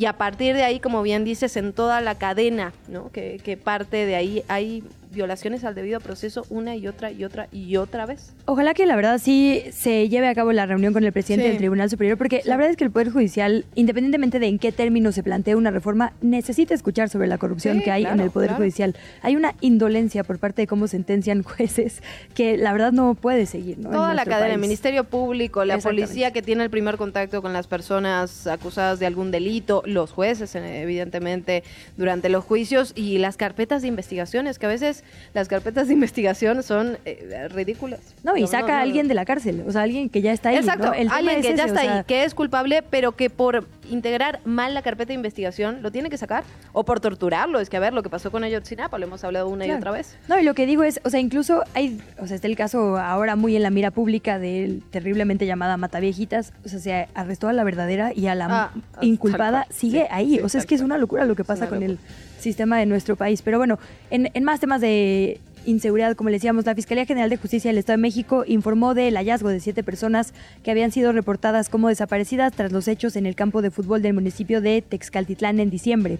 Son los integrantes de la familia Trinidad Huicochea que habían sido privados de su libertad. La Fiscalía de Edomex señaló que todas las personas rescatadas se encuentran en sus instalaciones, se le va a hacer una certificación médica a todas y aparentemente, o el primer reporte es que tienen buen estado de salud. A este lugar acudieron familias a confirmar la identidad de las personas. El hallazgo se hizo gracias a que servidores públicos de la Fiscalía recibieron una llamada anónima. En esta se expuso que una de las personas desaparecidas estaba en las inmediaciones de una capilla en la comunidad de Raíces, municipio de Sinacantepec. Algo similar ocurrió en Guerrero. Allá la fiscalía informó sobre la liberación de cuatro de los nueve hombres que habían sido secuestrados el 14 de enero en Santa Fe, Tepetlapa, municipio de Buenavista de Cuellar, por esta célula de presuntos integrantes del crimen organizado. La Fiscalía señaló en un comunicado que todos los liberados son adultos y hasta el momento no se ha logrado la liberación de este menor de edad que permanece con otros cinco cautivos, por lo que los recorridos y el trabajo de las autoridades dicen que se mantiene. Y en un tema que nos tiene en, la- en alerta, habitantes del bosque de Nativitas en la zona de Xochimilco encontraron a otro perro muerto, pero no solo muerto, con marcas de tortura. Esto suma a 21 casos similares. Se han encontrado 22 perritos en las mismas condiciones. En el lugar hubo una intensa movilización policiaca. Se acordonó la zona e incluso llegaron peritos de la fiscalía para retirar el cuerpo y recabar evidencias de lo que se presume es un crimen. La fiscalía tiene ya abierta una carpeta de investigación por lo que podría ser un tema serial, ¿no? De tortura contra perros en los últimos meses. Nos vamos con otros temas. Arturo Saldívar, colaborador de la aspirante presidencial de Morena, Claudia Sheinbaum, se manifestó a favor de la reforma al Poder Judicial que propone el presidente López Obrador. Acotó que no podría ser exactamente una elección abierta, como propone el presidente, pero que tendría que tener ciertos parámetros. parámetros perdón. Habló en general, digamos, de esta, de esta propuesta, tocó puntos muy específicos y esto fue parte de lo que dijo. Desde mi punto de vista, no podría ser una elección abierta en que cualquier persona se puede inscribir para ser candidato a ministra o a ministro. Quizás tendría que ser una elección indirecta y también habría que analizar, esto debe ser solo para ministras y ministros, también para magistrados y magistradas del Tribunal Electoral, para consejeros y consejeras de la Judicatura Federal, para todos los jueces y juezas del país. Este es un debate sumamente interesante. La verdad lo es. O sea, es cierto que es un tema al que tendríamos que entrarle todas y todos, porque también se ha llevado, digamos, la mirada pública el tema de cómo elegir a ministras y ministros, y eso es lo menos importante. O sea, digo, por supuesto es medular, pero la verdad es que hay un montón de cosas a revisar en el Poder Judicial que tendrían que ser asunto de todas, porque la justicia cotidiana es la Ah, que claro. nos termina pegando a todas las personas, ¿no? Eh, en temas más amables, la Secretaría del Medio Ambiente registró la llegada de diversas aves migratorias a la Ciudad de México. Invita a las personas a que disfruten de este espectáculo natural. Entre las aves que están llegando están los pelícanos que viajan más de 4.000 kilómetros en busca de mejores condiciones para sobrevivir el invierno y luego regresan a sus lugares de origen. La Secretaría del Medio Ambiente informó que muchas especies de estas aves migratorias llegan desde Estados Unidos y Canadá y vuelan entre los meses de octubre y marzo. Los pelícanos se pueden ver, por ejemplo, en el bosque de San Juan de Aragón. Es uno de los espacios renovados, además de la capital, mediante el programa Sembrando Parques. ¿Qué chilangos pasa? En los medios y en las redes sociales. Son las 8 de la mañana con 10 minutos. Revisamos lo que ocurre en medios y redes sociales y empezamos por el portal Animal Político. Publicó esta semana un reportaje muy interesante sobre lo que está ocurriendo alrededor del Aeropuerto Internacional Felipe Ángeles, el AIFA, y que justamente era parte de la discusión eh, que se daba cuando se estaba construyendo, cuando fue inaugurado y que tenía que ver con el lugar en el que está, ¿no? Y la forma de acceder a tal lugar. Lo cierto es que eh, lo que dice aquí el reportero que firma, Manu Ureste, es que son ocho municipios del corredor del nuevo aeropuerto donde en tan solo cuatro años, que es el tiempo de construcción justamente de esta infraestructura, los delitos como la extorsión, el cobro de piso, los robos y también los asesinatos se han disparado por arriba del 100% en algunos casos, mientras que otros ilícitos con el sello del crimen organizado, por ejemplo el robo de combustible, el huachicoleo, también han aumentado en localidades precisamente como Zumpango, son todas estas localidades que rodean el aeropuerto internacional Felipe Ángeles y tienen un, un cuadro bastante interesante que va, digamos, municipio por municipio, Zumpango, Tultepec, Tecámac, Tultitlán, Tecanitla, Nextlalalpa, Jaltengo y Tizayuca, que son estos ocho municipios donde se ha visto cómo la violencia ha aumentado y hacen un comparativo de homicidios, robos y extorsiones entre el 2019, 20, 21, 22 y 23 y digamos en términos generales, sobre todo cuando hablamos de robos y de extorsión, se ve un aumento eh, preocupante. Por ejemplo, en Tultepec, la extorsión que aumentó 83% durante estos cuatro años. También cifras impresionantes en Tonanitla, robos aumentaron el 70%. La extorsión en Nextlalpa aumentó un 550%. Y además, independientemente de las cifras, lo que hacen, eh, obviamente el reportero, es ir a los lugares y platicar con la gente. Y en efecto, eh, digamos, se vuelven lugares mucho más transitados donde pasa gente que va al aeropuerto internacional Felipe Ángeles con pues todo lo que implica un viaje, ¿no? Entonces se vuelve como una una lucecita para el crimen organizado, para los delincuentes. Habrá que ver qué pasa en ese sentido. En principio me parece un reportaje interesante. La violencia se dispara en los alrededores del AIFA, extorsión, el delito que más aumentó en el corredor del nuevo aeropuerto, firma Manureste para Animal Político. En otra nota que recomendamos el día de hoy, Laura Sánchez Ley, la periodista experta justo en desclasificación de archivos, eh, también, digamos, directora del proyecto Archivero, publica en Gato Pardo el siguiente texto. Es un reportaje Epstein, los artistas que no están en una lista y las conspiraciones reproducidas hasta el infinito. Lo que se puso a ver es justo de estas listas que llegaron a los titulares, que si Tom Hanks, que si no sé qué, digamos, cuáles tienen acusaciones efectivamente de delito, digamos, qué es lo que verdaderamente está en esta desclasificación de archivos que tendría que ocupar nuestra mira y por qué los famosos, digamos, eh, salen ahí, si están involucrados o no.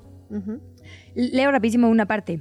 Eh, Marine, mis correos electrónicos han sido hackeados. He pedido ayuda a los rusos y ellos vienen en mi ayuda. Gracias a Dios por Anonymous. Me aseguraré de que todos vayan tras las rejas. Ya les envié todo lo que necesito. Así que si la CIA quiere hackear mis correos, llegaron demasiado tarde.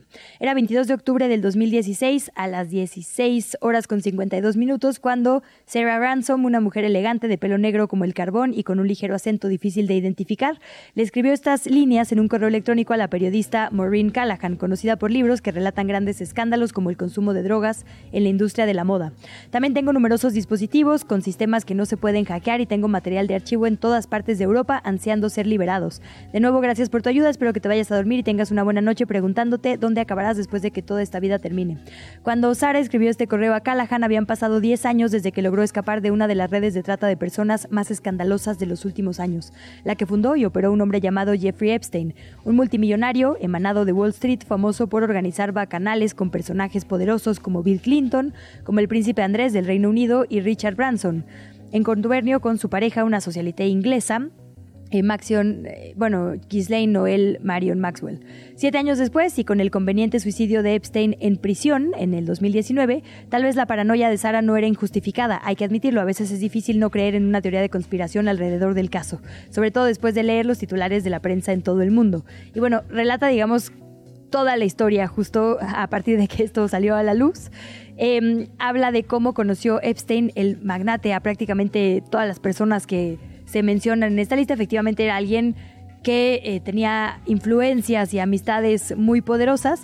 Y lo que dice ella es que no estas, estas digamos, eh, estos actores como la CIA, como los rusos, como Justin Bieber, como que los nombres que salen y toda esta información que efectivamente se ha desclasificado, no se lleven, digamos, los titulares, ¿no? Que se lo lleven y el cómo fue posible. así de Leonardo DiCaprio aparece en las investigaciones de Epstein y la verdad es que están desmintiendo que haya tenido algo que ver, por ejemplo, ¿no? Digo, tenía una amistad dudosa con una persona muy dudosa, eso no hay que quitarlo nunca del reglón, pero lo que dice es pongamos el dedo en digamos, la red de complicidades y corrupciones que permitió que hubiera un magnate que dirigiera una red de trata y pederastia, ¿no? Eso es, digamos, donde tendría que estar la mira pública en este proceso judicial y en las personas que verdaderamente, eh, digamos, participan o permiten esta red y no solo que son famosas, ¿no? que sean famosas no es lo importante, sino la complicidad sería lo que tendría que tener la mira. Es un texto amplio que justo revisa absolutamente todo lo desclasificado y que nos va llevando poco a poco, desde quiénes son las figuras hasta eh, qué dicen los documentos y en qué va el, el tema judicial, porque efectivamente una cosa es, digamos, la conspiración que se publicó en Internet y otra cosa es el verdadero informe.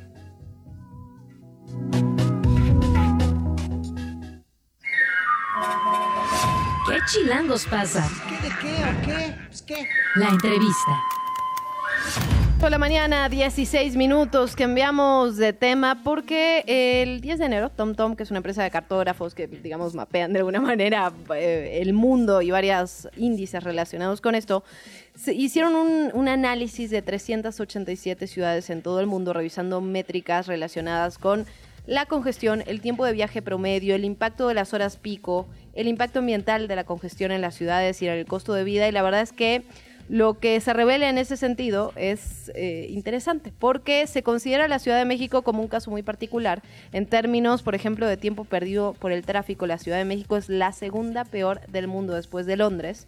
Pero en términos de tiempo bruto de viaje promedio se ubica como la decimoquinta ciudad más lenta, lo que sugiere que hay una relación entre el tráfico y su impacto en los tiempos de viaje y el promedio.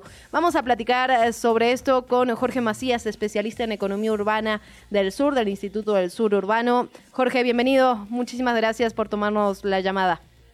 No, muchísimas gracias por la invitación. Es un trabajo amplísimo.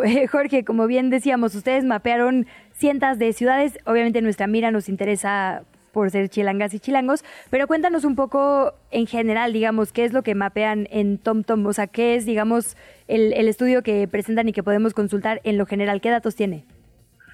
Sí, bueno, yo pertenezco a una asociación civil llamada SUR y el estudio de TomTom lo que analiza es, trata de comparar a todos los usuarios que contrataron los servicios de esa empresa, eh, las velocidades promedio y, y los patrones de sus usuarios, que normalmente son personas que utilizan vehículos. ¿no? Eh, lo que ellos también hacen es como normalizan la distancia de viaje, entonces están comparando viajes de a 10 kilómetros en, como tú bien dijiste, más de 380 ciudades en 55 países, ¿no? Y en ese sentido, digamos, estos, estos hallazgos a los que ellos llegan, ¿tienen, ¿tienen alguna relación con lo que han encontrado ustedes desde el Instituto del Sur Urbano? Es decir, ¿cuáles son las características de la Ciudad de México que podemos decir? Porque llama la atención esto, ¿no? Que por un lado perdemos un montón de tiempo en el tráfico, pero por otro lado nuestro viaje promedio no es tan terrible, digámoslo así. Eh, ¿Qué características comunes han, han encontrado, Jorge? Mira, pues la verdad es que... Eh, hay cosas que no toma en cuenta el estudio y que es por eso que salta a, la, vista este, los resultados. Y uno de ellos es que no está reconociendo que el tamaño de la ciudad influye. O sea, al, hecho de que tú mm. estás comparando solo tramos de 10 kilómetros entre diferentes ciudades, puede ser que en Londres tú nada más tengas que trasladarte durante 5 kilómetros, cuando en la Ciudad de México, cuando vienes de Cuautitlán Izcalli hasta desde Cuautitlán Izcalli a Coyoacán, son el cinco veces más kilómetros que eso, ¿no? Entonces, influye muchísimo el estándar de o los patrones de movilidad. También solo estás mapeando a las personas que usan vehículo, no aquellos que mm. usan otros diferentes medios. Por eso es que hay la diferencia entre el tiempo de viaje y el y la velocidad promedio, porque no es no son los mismos patrones de viaje. Por eso es más interesante contrastarlo con nuestras encuestas orígenes destino que dicen que más o menos un viaje de la Ciudad de México a la Ciudad de México dura 40, o sea, dentro de la Ciudad de México me refiero, eh, es alrededor de dos viajes, son alrededor de 82 kilómetros. Cuando comparas un viaje de área conurbada hacia acá, alrededor de 175 minutos estás pasando en tráfico. Lo que también hace TomTom es decir, mira, eh, vas a perder tanto tiempo en comparación a lo que nosotros podríamos optimizarte. Sin embargo, pues aquí una pregunta hacia ti, ¿cuánto tiempo estás dispuesta a perder en tráfico diario, no? Eh, claro. ahí, Yo así de nada, pero pues Sí, pero hay que, pues es que, eh, digamos, por todo lo que involucra integralmente perder tiempo en tráfico, que es perder tiempo de alimentación, de estar con tus hijos. O sea, yo como 35 kilómetros diarios, la verdad. Y lo que es interesante también que veía justo en este mm, estudio de tráfico es que... Eh, o sea, tendríamos que estar dirigiendo la política pública a los espacios más conglomerados. Claro, yo nunca me había preguntado cuál es la calle, digamos, con mayor tráfico. Dice este estudio de TomTom, Tom, es el viaducto Miguel Alemán, lo cual digo, hace sentido, digamos, por lo que conecta. Pero un poco, o sea, pensando en esto, ¿no? En calles completas, en toda la gente que se mueve y cómo se mueve, en dónde están los focos rojos. O sea, es muy fácil entender, si se mueven de aquí a acá hay un problema de trabajo aquí, ¿no? Si está colapsada esta calle es porque no hay opciones de transporte público eficientes. O sea, ¿crees que, digamos, toda esta data se está traduciendo de forma efectiva en política pública? Porque justo es además una de las promesas de esta administración de, de la capital, de movilidad.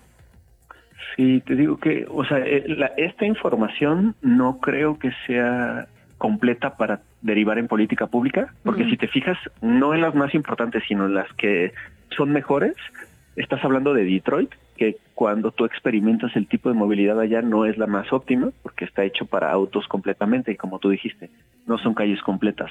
La política pública no estamos avanzando en la misma velocidad que la necesidad. Eh, y creo que para mí me funciona mucho más pensar el sistema de movilidad como entendemos en el Internet en nuestra casa. Cuan- eh, el- cuando nosotros queremos mejor Internet, buscamos que más información pase por el mismo cable. Sin embargo, cuando pensamos en transporte, no buscamos que más personas pasen por el mismo espacio. Es como si estuviéramos o siguiéramos peleando por el derecho de las, de- de- del cable de cobre a sobrevivir cuando ya hay fibra óptica.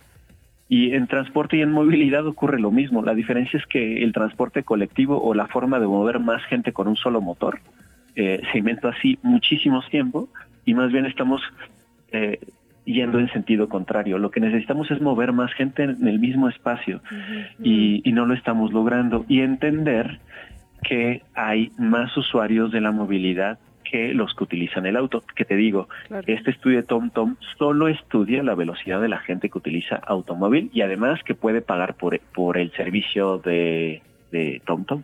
A ver, ¿y qué implicaría, Jorge, digamos, eh, mover más gente en el, en, por los mismos lugares? Digamos, aumentar la frecuencia del transporte público, aumentar la capacidad.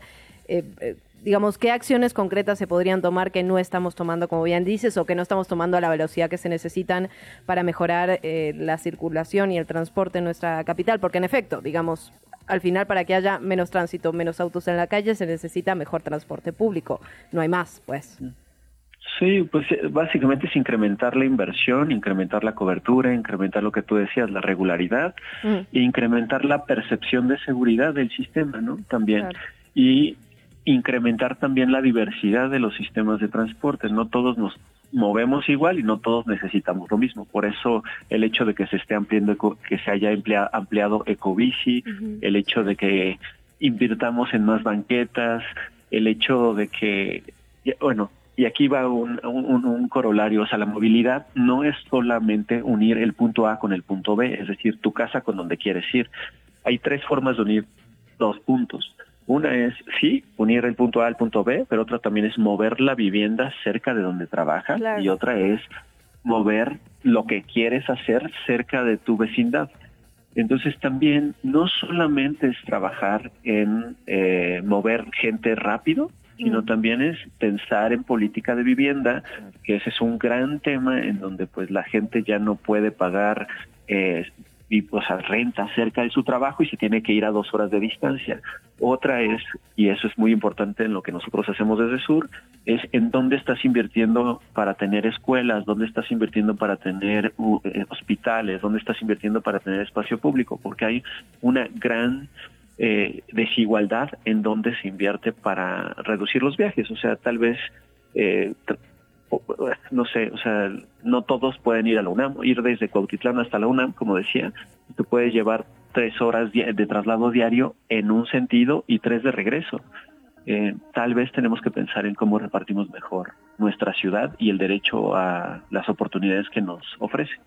Pues qué importante lección esta que nos dejas, Jorge. Digo, además de los de tu análisis, esto de cuidar mucho las fuentes que usamos para entender lo que pasa a nuestro Sí, alrededor. sí. Porque, digo, pero, lo decíamos por acá con la medicina, ¿no? Si tu grupo de estudios son niños blancos europeos, difícilmente servirá para la medicina mexicana. Qué interesante justo esto, que se mapee pensando únicamente en datos En del gente- automóvil. Ajá, y, en la gente ¿no? que usa Entonces- automóvil, sí. Ajá, digo, porque estos estudios son impactantes, pero cuando uno se mete a la metodología, entonces la historia cambia. Así que gracias también por eso, Jorge. ¿Dónde leemos y seguimos tu trabajo? Eh, bueno, nuestra página es sur.institute y ahí estamos eh, publicando y escribiendo y ahí nos pueden contactar con cualquier pregunta o posibilidad de colaboración.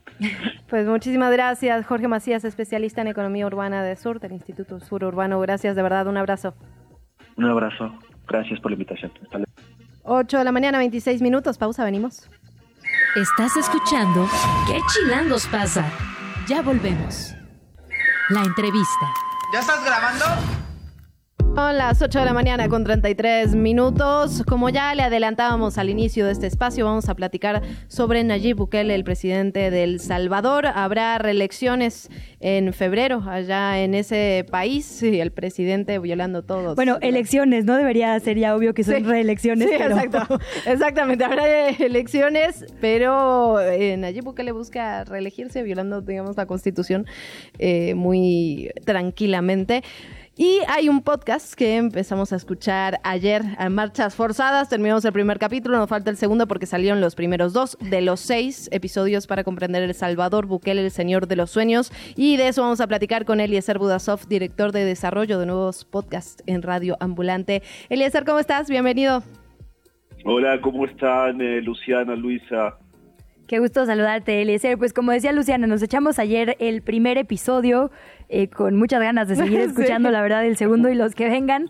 Pero me encanta porque, claro, a veces intentamos hablar de fenómenos, porque así se le dice en los medios, como Bukele. Eh, como si hubiera nacido ayer, eh, Ujú, tomándole, digamos, la palabra de lo que él mismo dice sobre su persona, que es un outsider. Y lo cierto es que no es un outsider, es un producto de una serie de circunstancias previas que vienen desde la discriminación por su origen migrante hasta la impunidad, ¿no? De poder gastarte los recursos de un municipio sin que nadie te diga nada. Cuéntanos un poco por qué deciden contar como cuentan la historia de Bukele, el Señor de los Sueños. Eh, bueno, lo que pasa es que nosotros venimos haciendo hace casi cuatro años eh, el podcast que se llama El Hilo, digamos, que es el podcast de noticias semanal de Radio Ambulante Estudios, eh, básicamente metiéndonos con todo el continente cada semana de manera muy intensa. Y lo que sucede es que El Hilo salió en marzo un mes después, estoy tratando de hacer números en la cabeza, ¿sí? el, en marzo del 2020, eh, un mes después de que fue el, el 9 de febrero del 2020, tú tal vez te recuerdas porque fue el momento en el que Nayib Bukele entró con militares a la Asamblea del Salvador, eh, porque estaba exigiendo a los legisladores que le aprobaran la posibilidad de solicitar un crédito de, más de 100 millones de dólares para su plan de seguridad, digamos, ¿no? Eh, y hemos estado cubriendo estos últimos cuatro años. Es impresionante el interés que hay eh, en todo el continente sobre una figura como la de Nayib Bukele. Él es parte de lo que tú estabas diciendo. Él viene del mundo de la publicidad. Hay, mucha gente que no sabe que él antes de, saltar a la política municipal, a un pueblito de, poco más de 7.000 habitantes en las afueras de, de San Salvador, que es la capital del Salvador, él eh, venía, digamos, trabajaba en las empresas familiares de su padre y entonces es una figura tan importante hoy en todo el continente, se usa tanto como, como ejemplo eh, y nuestros oyentes han tenido en todo el continente tanto interés, digamos, por, por lo de Bukele, que nos parecía, de todos los episodios, es el presidente que más hemos cubierto, ¿no? Porque es muy mediático y justamente ha logrado eh, esto de interpelar a la gente, por eso se llama así el episodio, ¿no? Que tú cada vez que ves un video de, de Bukele, algún material de él en las redes, siempre hay alguien abajo diciendo, en nuestro país necesitamos a alguien como Bukele. ¿no? O un candidato en cada Sí. elección. Gravísimo. Sí, pero, pero fíjense que es un modelo, yo me acuerdo totalmente en un momento en que a, a nivel de derechos humanos estábamos escandalizados cuando él hizo y además eso siempre forma parte de una campaña publicitaria. Acá, por ejemplo, Sandra Cuevas puso, cuando él puso la foto esta que se hizo famosa de los pandilleros eh, todos hacinados, que metió pandilleros rivales en la misma cárcel y no sé qué, yo me acuerdo claramente que acá Sandra Cuevas dijo, digamos, ¿no? Como esa es la solución, digamos, ¿no? Y, y bueno, y creo que habíamos hablado de esto la vez pasada, pero también Verástegui suele sacarse fotos con, eh, eh, con Bukele. O sea, cada país tiene su, como dicen, los candidatos, pero todos los países tienen, algunos incluso, digamos, presidentes que dicen que hay que hacer eso, digamos. Justo ahora hay precandidatos diciendo que el modelo Bukele en materia de seguridad podría funcionar, candidatos que supone que son de izquierda, en fin. Es, Totalmente. es, es complicado en ese sentido, Eliezer. Sabes que yo ayer cuando lo estaba escuchando pensaba, para darle un poco de contexto a quienes nos escuchan, Eliezer me dio clases en la maestría y me dijo algo que a mí no se me olvida, que es, uno siempre tiene que empezar un texto o una pieza periodística con algo que sea absolutamente distinto a todo lo demás. Y yo me preguntaba por qué eligieron empezar este, este primer episodio de esta serie de seis que entiendo que van a ser eh, de Bukele, el Señor de los Sueños, con esta conferencia que él da siendo, digamos, muy joven en una universidad y que dice que la- la- el principal, digamos, eh, desafío que tenemos es sacar como los prejuicios, ¿no? Algo, algo así. Paradigmas. Los paradigmas, exactamente. ¿Por qué Sí. eligen empezar con esta imagen, Eliezer? ¿Qué les dice esto de Bukele? Bueno, lo que pasa es que nosotros hemos revisado, porque eso también es otro otro beneficio que tiene, digamos, ¿no? Eso de que eh, cuando él quedó elegido fue el presidente más joven de América Latina, ¿no? El presidente millennial, después Boric eh, eh, en Chile, digamos, no fue más joven, pero él era cuando entró y lo que hay es que hay un montón de material grabado y nosotros revisamos horas y horas y este video es una cosa alucinante porque él tiene 30 años creo, o 20, no, 30 años debe tener. Él es alcalde, como estaba diciendo Luisa, de un pueblito en las afueras de, de San Salvador, su primer eh, cargo electivo, ¿no? Lo invitan a conversar con unos estudiantes y él básicamente hace una especie de eh, presentación como un PowerPoint, digamos, de, de, eh, venta, básicamente, y él ahí está diciendo a los estudiantes que los principales problemas, estudiantes universitarios, está diciéndoles que el principal problema del país no son ni los oligarcas, eh, ni los medios, ni la educación, que el problema son los paradigmas, que es ideas que nos han metido en la cabeza, eh, que nosotros creemos que son ciertas pero no lo son, digamos, ¿no? Y básicamente va haciendo un juego diciendo cosas tradicionales de la izquierda, que todos hemos escuchado, ¿no? Que es como, por ejemplo, la gente es pobre porque quiere, porque no quiere trabajar, digamos, ¿no? Y él dice, no, entonces tú lo escuchas y dices, wow, este tipo está diciendo cosas que están bien, ¿no? Eh, y de pronto habla de la palabra populismo, digamos, ¿no? Y dice, este es mi paradigma po- eh, favorito, populismo, digamos. Alguien quiere un presidente populista y nadie levanta la mano, ¿no? Y él dice, yo sí, yo sí quiero un presidente populista, ¿no? Les lee la definición del diccionario que dice, populismo es, digamos, una doctrina política que pretende defender los intereses y aspiraciones del pueblo, ¿no? Y entonces él, él, digamos, es un poco engañoso en el juego que hace con esta palabra, pero lo que nosotros sostenemos es que básicamente él ya tenía en la cabeza una especie de plan, digamos, ¿no?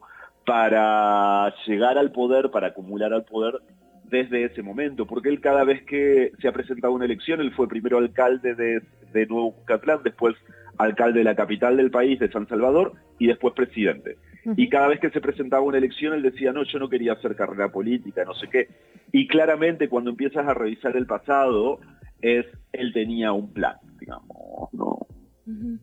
Sí, y lo, lo increíble de este plan y la construcción, autoconstrucción de su personaje, como bien dices, ¿no? Esto de decirse heredero de un padre con un IQ que ni Einstein, o sea, son cosas que él dice y es se... gracioso, sí. gracioso y rarísimo que se haya replicado en medios y en redes sin que haya, digamos, filtros eh, para desmentirlo. Y lo cierto es que el problema y el peligro en este tipo de personajes y discursos, Eliezer, es algo que hemos hablado aquí muchas veces, que una parte no es falsa, ¿no? Una parte nos suena. O sea, cuando él dice, a ver, hay Una que derrocar a esta élite europea que está viviendo a costa de todos nosotros, es como, oye, ¿no eras tú rico? Sí, pero yo soy un rico buena onda que estoy con ustedes, ¿no? Es como...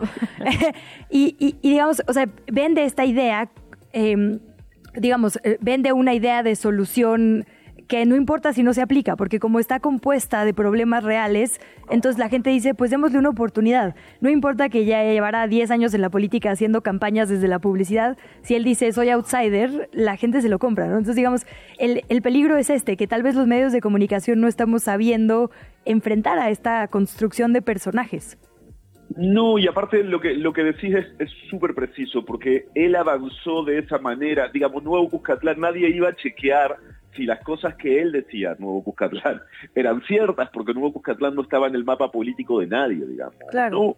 Eh, entonces- Salían en Instagram y con eso ya, pues. O sea, Claro, las seis cuadras que arregló del centro, perdón. Tal, cual, pero también hay una cosa eh, por lo cual nosotros decidimos hacer la serie, y es que, digamos, hay algo que también nosotros queríamos ver que explique el gran apoyo que tiene en todo, en todo el continente, que tiene un poco que ver con lo que tú dices, de que Bukele, digamos, toda la gente dice, bueno, hay que hacer lo que él hizo con las patillas, hay que hacer lo que él hace, y es porque, claro, eh, El Salvador tampoco es que sea un país que todo el mundo haya estado cubriendo excepto por la violencia de sus pandillas, ¿no? Entonces, la gente puede tomar en toda América Latina, digamos, sus campañas funcionan también porque, bueno, la gente ve la publicidad que él hace, los medios no confirman, digamos, ¿no? O sea, básicamente trabajan con, con las cifras y con las cosas que él, que él produce, que su equipo produce. Eh, pero bueno, pero lo cierto es que la definición de populismo es un poco lo que tú decías, es como ofrecer soluciones fáciles y rápidas a problemas muy complejos. Y es como, eh, puede ser muy buen político, porque es, eh, es como político, es bueno, eh, el problema es que no es un mago, digamos, ¿no? Entonces, empezar a escarbar detrás de decir, bueno, a ver, si desde el regreso a la democracia en El Salvador, desde que terminó la guerra civil, nadie ha podido lograr esto, digamos, y esto lleva un tiempo de transformación, ¿cómo es que él lo logra, digamos, no? Y entonces cuando empiezas a ver detrás de eso, dices, ah, él no está logrando, por ejemplo, ¿no? La reducción de homicidios, que es algo que ha difundido mucho, no lo está logrando en realidad porque sea, porque la mano dura en El Salvador ya se aplicó. Hubo presidente Francisco Flores que aplicó mano dura, otro presidente Antonio Saca que aplicó super mano dura, o sea, tenían todos estos nombres, eh, pero al final él lo que hizo al principio fue negociar con las pandillas, digamos, ¿no? Eso es un Eh, datazo, la verdad. Sí, todavía, todavía no entramos en ese tema, supongo que está en el episodio 2, Eliezer, pero... Sí, ah, perdón. ah, porque claro, ustedes escucharon el uno, no, yo pensé que estaba haciendo spoilers de la serie, digamos. No, pero, o sea, es verdad esto que, que decías ahora. Sí, de- lo van anunciando, ¿no? En, en este primer episodio de cómo va pactando con, con las pandillas, digamos, todavía no entramos a Sí, fondo. en digo, sabemos pero- que eso sucedió también. o sea, Absolutamente. Y que cuando es una serie documental no se spoilerea la realidad, Sí, pues. sí, sí, sí, sí. pero, No, no, y lo, de- pero- lo decimos en la, en la introducción, ¿no? Un poco que, que todos recordamos momentos de él, digamos, no sé, como cuando se sacó selfies en la, en la ONU, y ahí también en una parte decimos que negoció con las pandillas, tal cual. Y hay una parte, digamos, que a mí me parece lo central, que en algún momento dice, no importa tanto cómo fue que pasó, sino cómo voy a contar qué fue que pasó. Y creo que en Tal eso es un hilo comunicante, digamos, en lo que está pasando en toda la región Elizar. De verdad, muchísimas gracias. Eh, los primeros dos episodios están arriba. ¿Cuándo esperamos los otros dos? Eh, de el miércoles que viene, y son seis episodios como, como ustedes decían, el miércoles que viene salen el, el 3 y el 4, y el otro miércoles salen el 5 y el 6, es justo la semana previa a, como, eh, digamos, las reelecciones, Las reelecciones, Salvador, justamente el 4 de febrero. Me engañó el inconsciente. Sí, no, bueno, estaba pegado a la realidad, en, en verdad estaba siendo precisa. Muchísimas gracias, Eliezer, como siempre, por estar con nosotras. Bienvenido a estos micrófonos. Gracias, gracias a ustedes. Te invitamos a seguir la conversación en redes sociales. Nos encuentras en TikTok, Instagram y Facebook como arroba que chilangos pasa.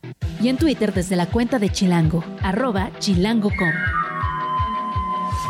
Radio Chilango.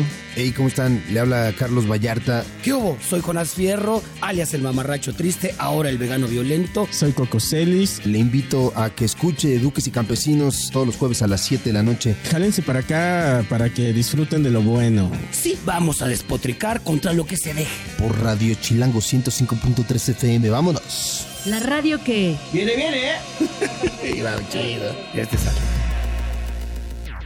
Es una de las cosas más famosas que nos ha pasado en este espacio. que venga Carlos Vallarta.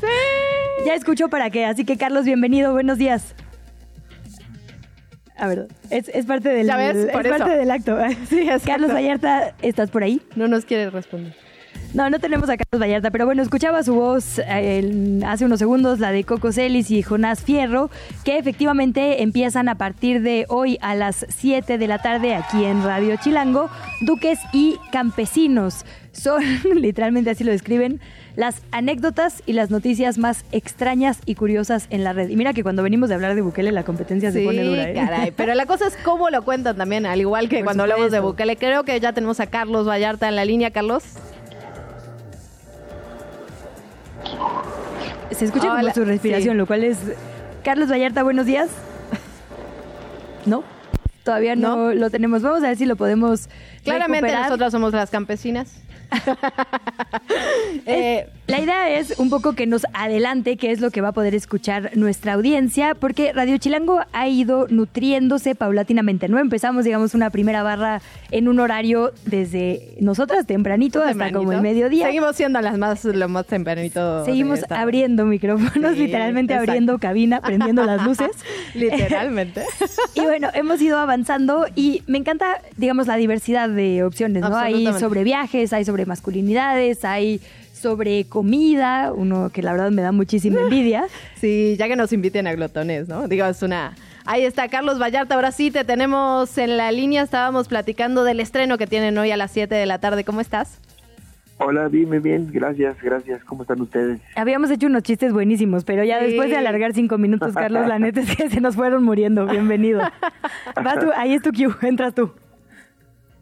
Sí, Muchas gracias, ¿no? Pues este, gracias por la, por la, por el espacio. Este, tenemos hoy, sí, hoy se estrena en, en, eh, Radio Chilango a las 7 de la noche, este, Duques y Campesinos, que es un programa que tenemos en conjunto yo con mi compañero este Coco Celis, también de oficio comediante, y eh, Jonás Fierro, que es periodista y, bueno, eh, lleva muchos años sin hacer periodismo, pero estudió periodismo. Entonces, estamos ahí cotorreando todos los jueves a las 7 de la noche para la banda que tenga ganas de escuchar eh, la radio. Ahí estamos, eh, completamente en vivo. A ver, dice aquí las anécdotas y las noticias más extrañas y curiosas de la red. ¿Qué significa esto, Carlos? ¿Qué vamos a poder escuchar?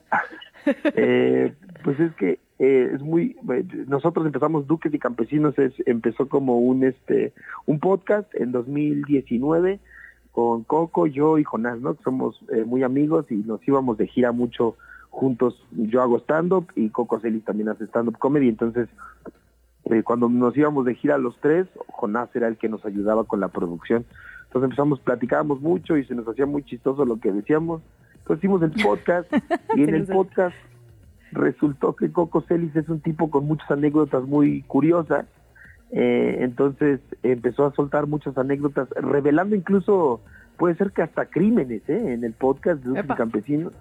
Y este, entonces empezó a contar muchas cosas y de ahí se quedó mucho el tema de las anécdotas de Coco y, y noticias que nuestro productor, que es el chino, Orlando, que ahí chambea en Radio Chilango, eh, Orlando Oliveros, nos pone algunas notillas ahí de la red para, para poder comentarlas y nada, o sea, va a estar chistoso, va a estar cagado.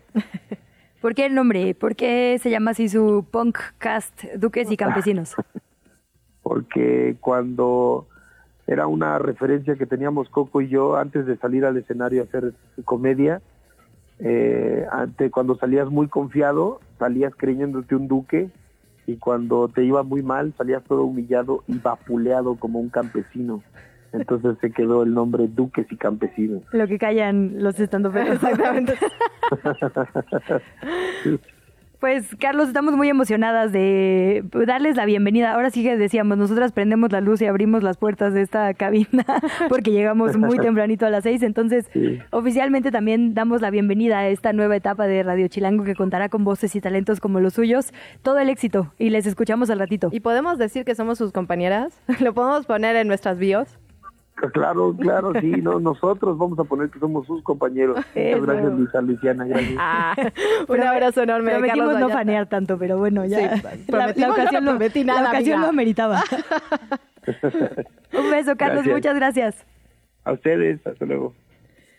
Bueno, todos los jueves 7 de la tarde, Carlos Vallarta, Coco Celis y Jonás Fierro estarán en Duques y Campesinos. A mí me gusta el Duques and Campesinos, la verdad, Sí. que es como tienen sus redes sociales, donde ya los pueden seguir. Y hoy a las 7 los vamos a estar escuchando. Oye, antes de despedirnos, tenemos información de última hora. Sí, tenemos información de última hora relacionada con un sismo en Oaxaca. Vamos, si quieres, primero con la alerta de allá y luego con la local. En efecto, eh, justamente lo que ocurrió fue que la aplicación Sky Alert reportó un sismo aquí en la Ciudad de México. Finalmente fue imperceptible aquí, pero ya el servicio Sismológico Nacional informó que el sismo fue de magnitud preliminar 5 al sureste de Crucecita de Oaxaca. Además, la Coordinación Nacional de Protección Civil eh, anunció que se encuentra con las unidades estatales y municipales de protección civil para realizar una evaluación justamente allá en la zona, allá en Oaxaca. Obviamente salieron las autoridades de la Ciudad de México a decir que no ameritó alerta sísmica aquí en la capital porque la energía no superó los estándares para detonar la alerta, pero aparecen estas aplicaciones, entonces causó cierto así complicación y miedo en la población chilanga, pero eh, bueno, imperceptible aquí en la ciudad, se está revisando allá en Oaxaca, magnitud 5. Faltan dos minutos para despedirnos, suficientes para escuchar precisamente a Orlando Oliveros con la Agenda Chilanga. Agenda Chilango. Música con luz tenue. Redescubre a Hans Zimmer bajo la tenue luz de las velas. El cuarteto Proeme, formado por dos violines, viola y violonchelo, deleitará con su interpretación de las obras del compositor alemán favorito de Hollywood. Lánzate a El Cantoral en Puente Joco, en la alcaldía Benito Juárez. Alicia, la Filarmónica de las Artes y la Compañía de Danza de las Artes presentan Alicia, un espectáculo que promete llevar a la audiencia a un viaje inolvidable, entre notas musicales y dancísticas. Inspirado en los delirantes cuentos de Lewis Carroll, Alicia en el País de las Maravillas a través del espejo y lo que Alicia encontró allí, este ballet busca trasladar a la audiencia a una experiencia única a través de un agujero de conejo. Hacia un lugar donde la lógica se tambalea, la danza y la música cobran vida. Acude al Centro Universitario Cultural en la calle de Ontología 35 en la Alcaldía Coyoacán. Cosmic, espacio inmersivo. Atrévete a viajar a los rincones más recónditos de la galaxia con Cosmic en Casa Bash. Recorre ocho salas temáticas únicas que te transportarán al espacio exterior, con luces digitales, proyecciones, colores y más efectos impresionantes para que viajes a otras dimensiones. Un ovni te abducirá y te llevará en un viaje alucinante. Explora entornos futuristas con láseres y efectos luminosos a través de piezas artísticas únicas. Esto será en Casa Bashen, en Bajío 338, Código 2, en la Roma Sur, Ciudad de México. Patitas de Perro Night Tour. Aventúrate junto a tu fiel amigo de cuatro patas, tu perro, a descubrir la Ciudad de México en este mágico tour nocturno que atravesará los lugares más emblemáticos del Paseo de la Reforma y el Centro Histórico. Todo ello a bordo del Capital Bus. Descuida de tener que buscar la mejor ruta para dar un paseo impresionante y dog friendly. Esta escapada ya te provee del mejor itinerario para que tú y tu amigo peludo lo pasen en grande. La cita es este domingo en Capital Bus Stop Zócalo, en calle Monte de Piedad 303 en el centro histórico de la Ciudad de México. Agenda Chilango. Yo soy Diana Gallegos. Y yo, Jime Tobar. Te invitamos a checar más información sobre este y otros eventos en chilango.com diagonal agenda. 8 de la mañana, 55 minutos. Llegamos al final de ¿Qué chilangos pasa? Gracias por habernos acompañado en este jueves 18 de enero. Estamos llegando al viernes, aunque no lo creas, Luisa Cantú. Ánimo, ya falta menos. Se queda con Sopitas FM. A nosotras nos puede volver a escuchar en su plataforma de podcast favorito y, por supuesto, contactarnos en todas las redes sociales con la cuenta ¿Qué chilangos pasa? Hasta Somos mañana. compañeras de Carlos Vallarta. Adiós. Carlos Vallarta es compañero nuestro. Él lo dijo, así que lo podemos decir así ahora. Adiós. Llegamos al final de ¿Qué chilangos pasa? Recupera nuestra información en las redes sociales de Chilango. En el siguiente programa te esperamos con más información y entretenimiento. Nos escuchamos de 7 a 9. Amanece, sobrevive, infórmate y disfruta la ciudad con nosotras.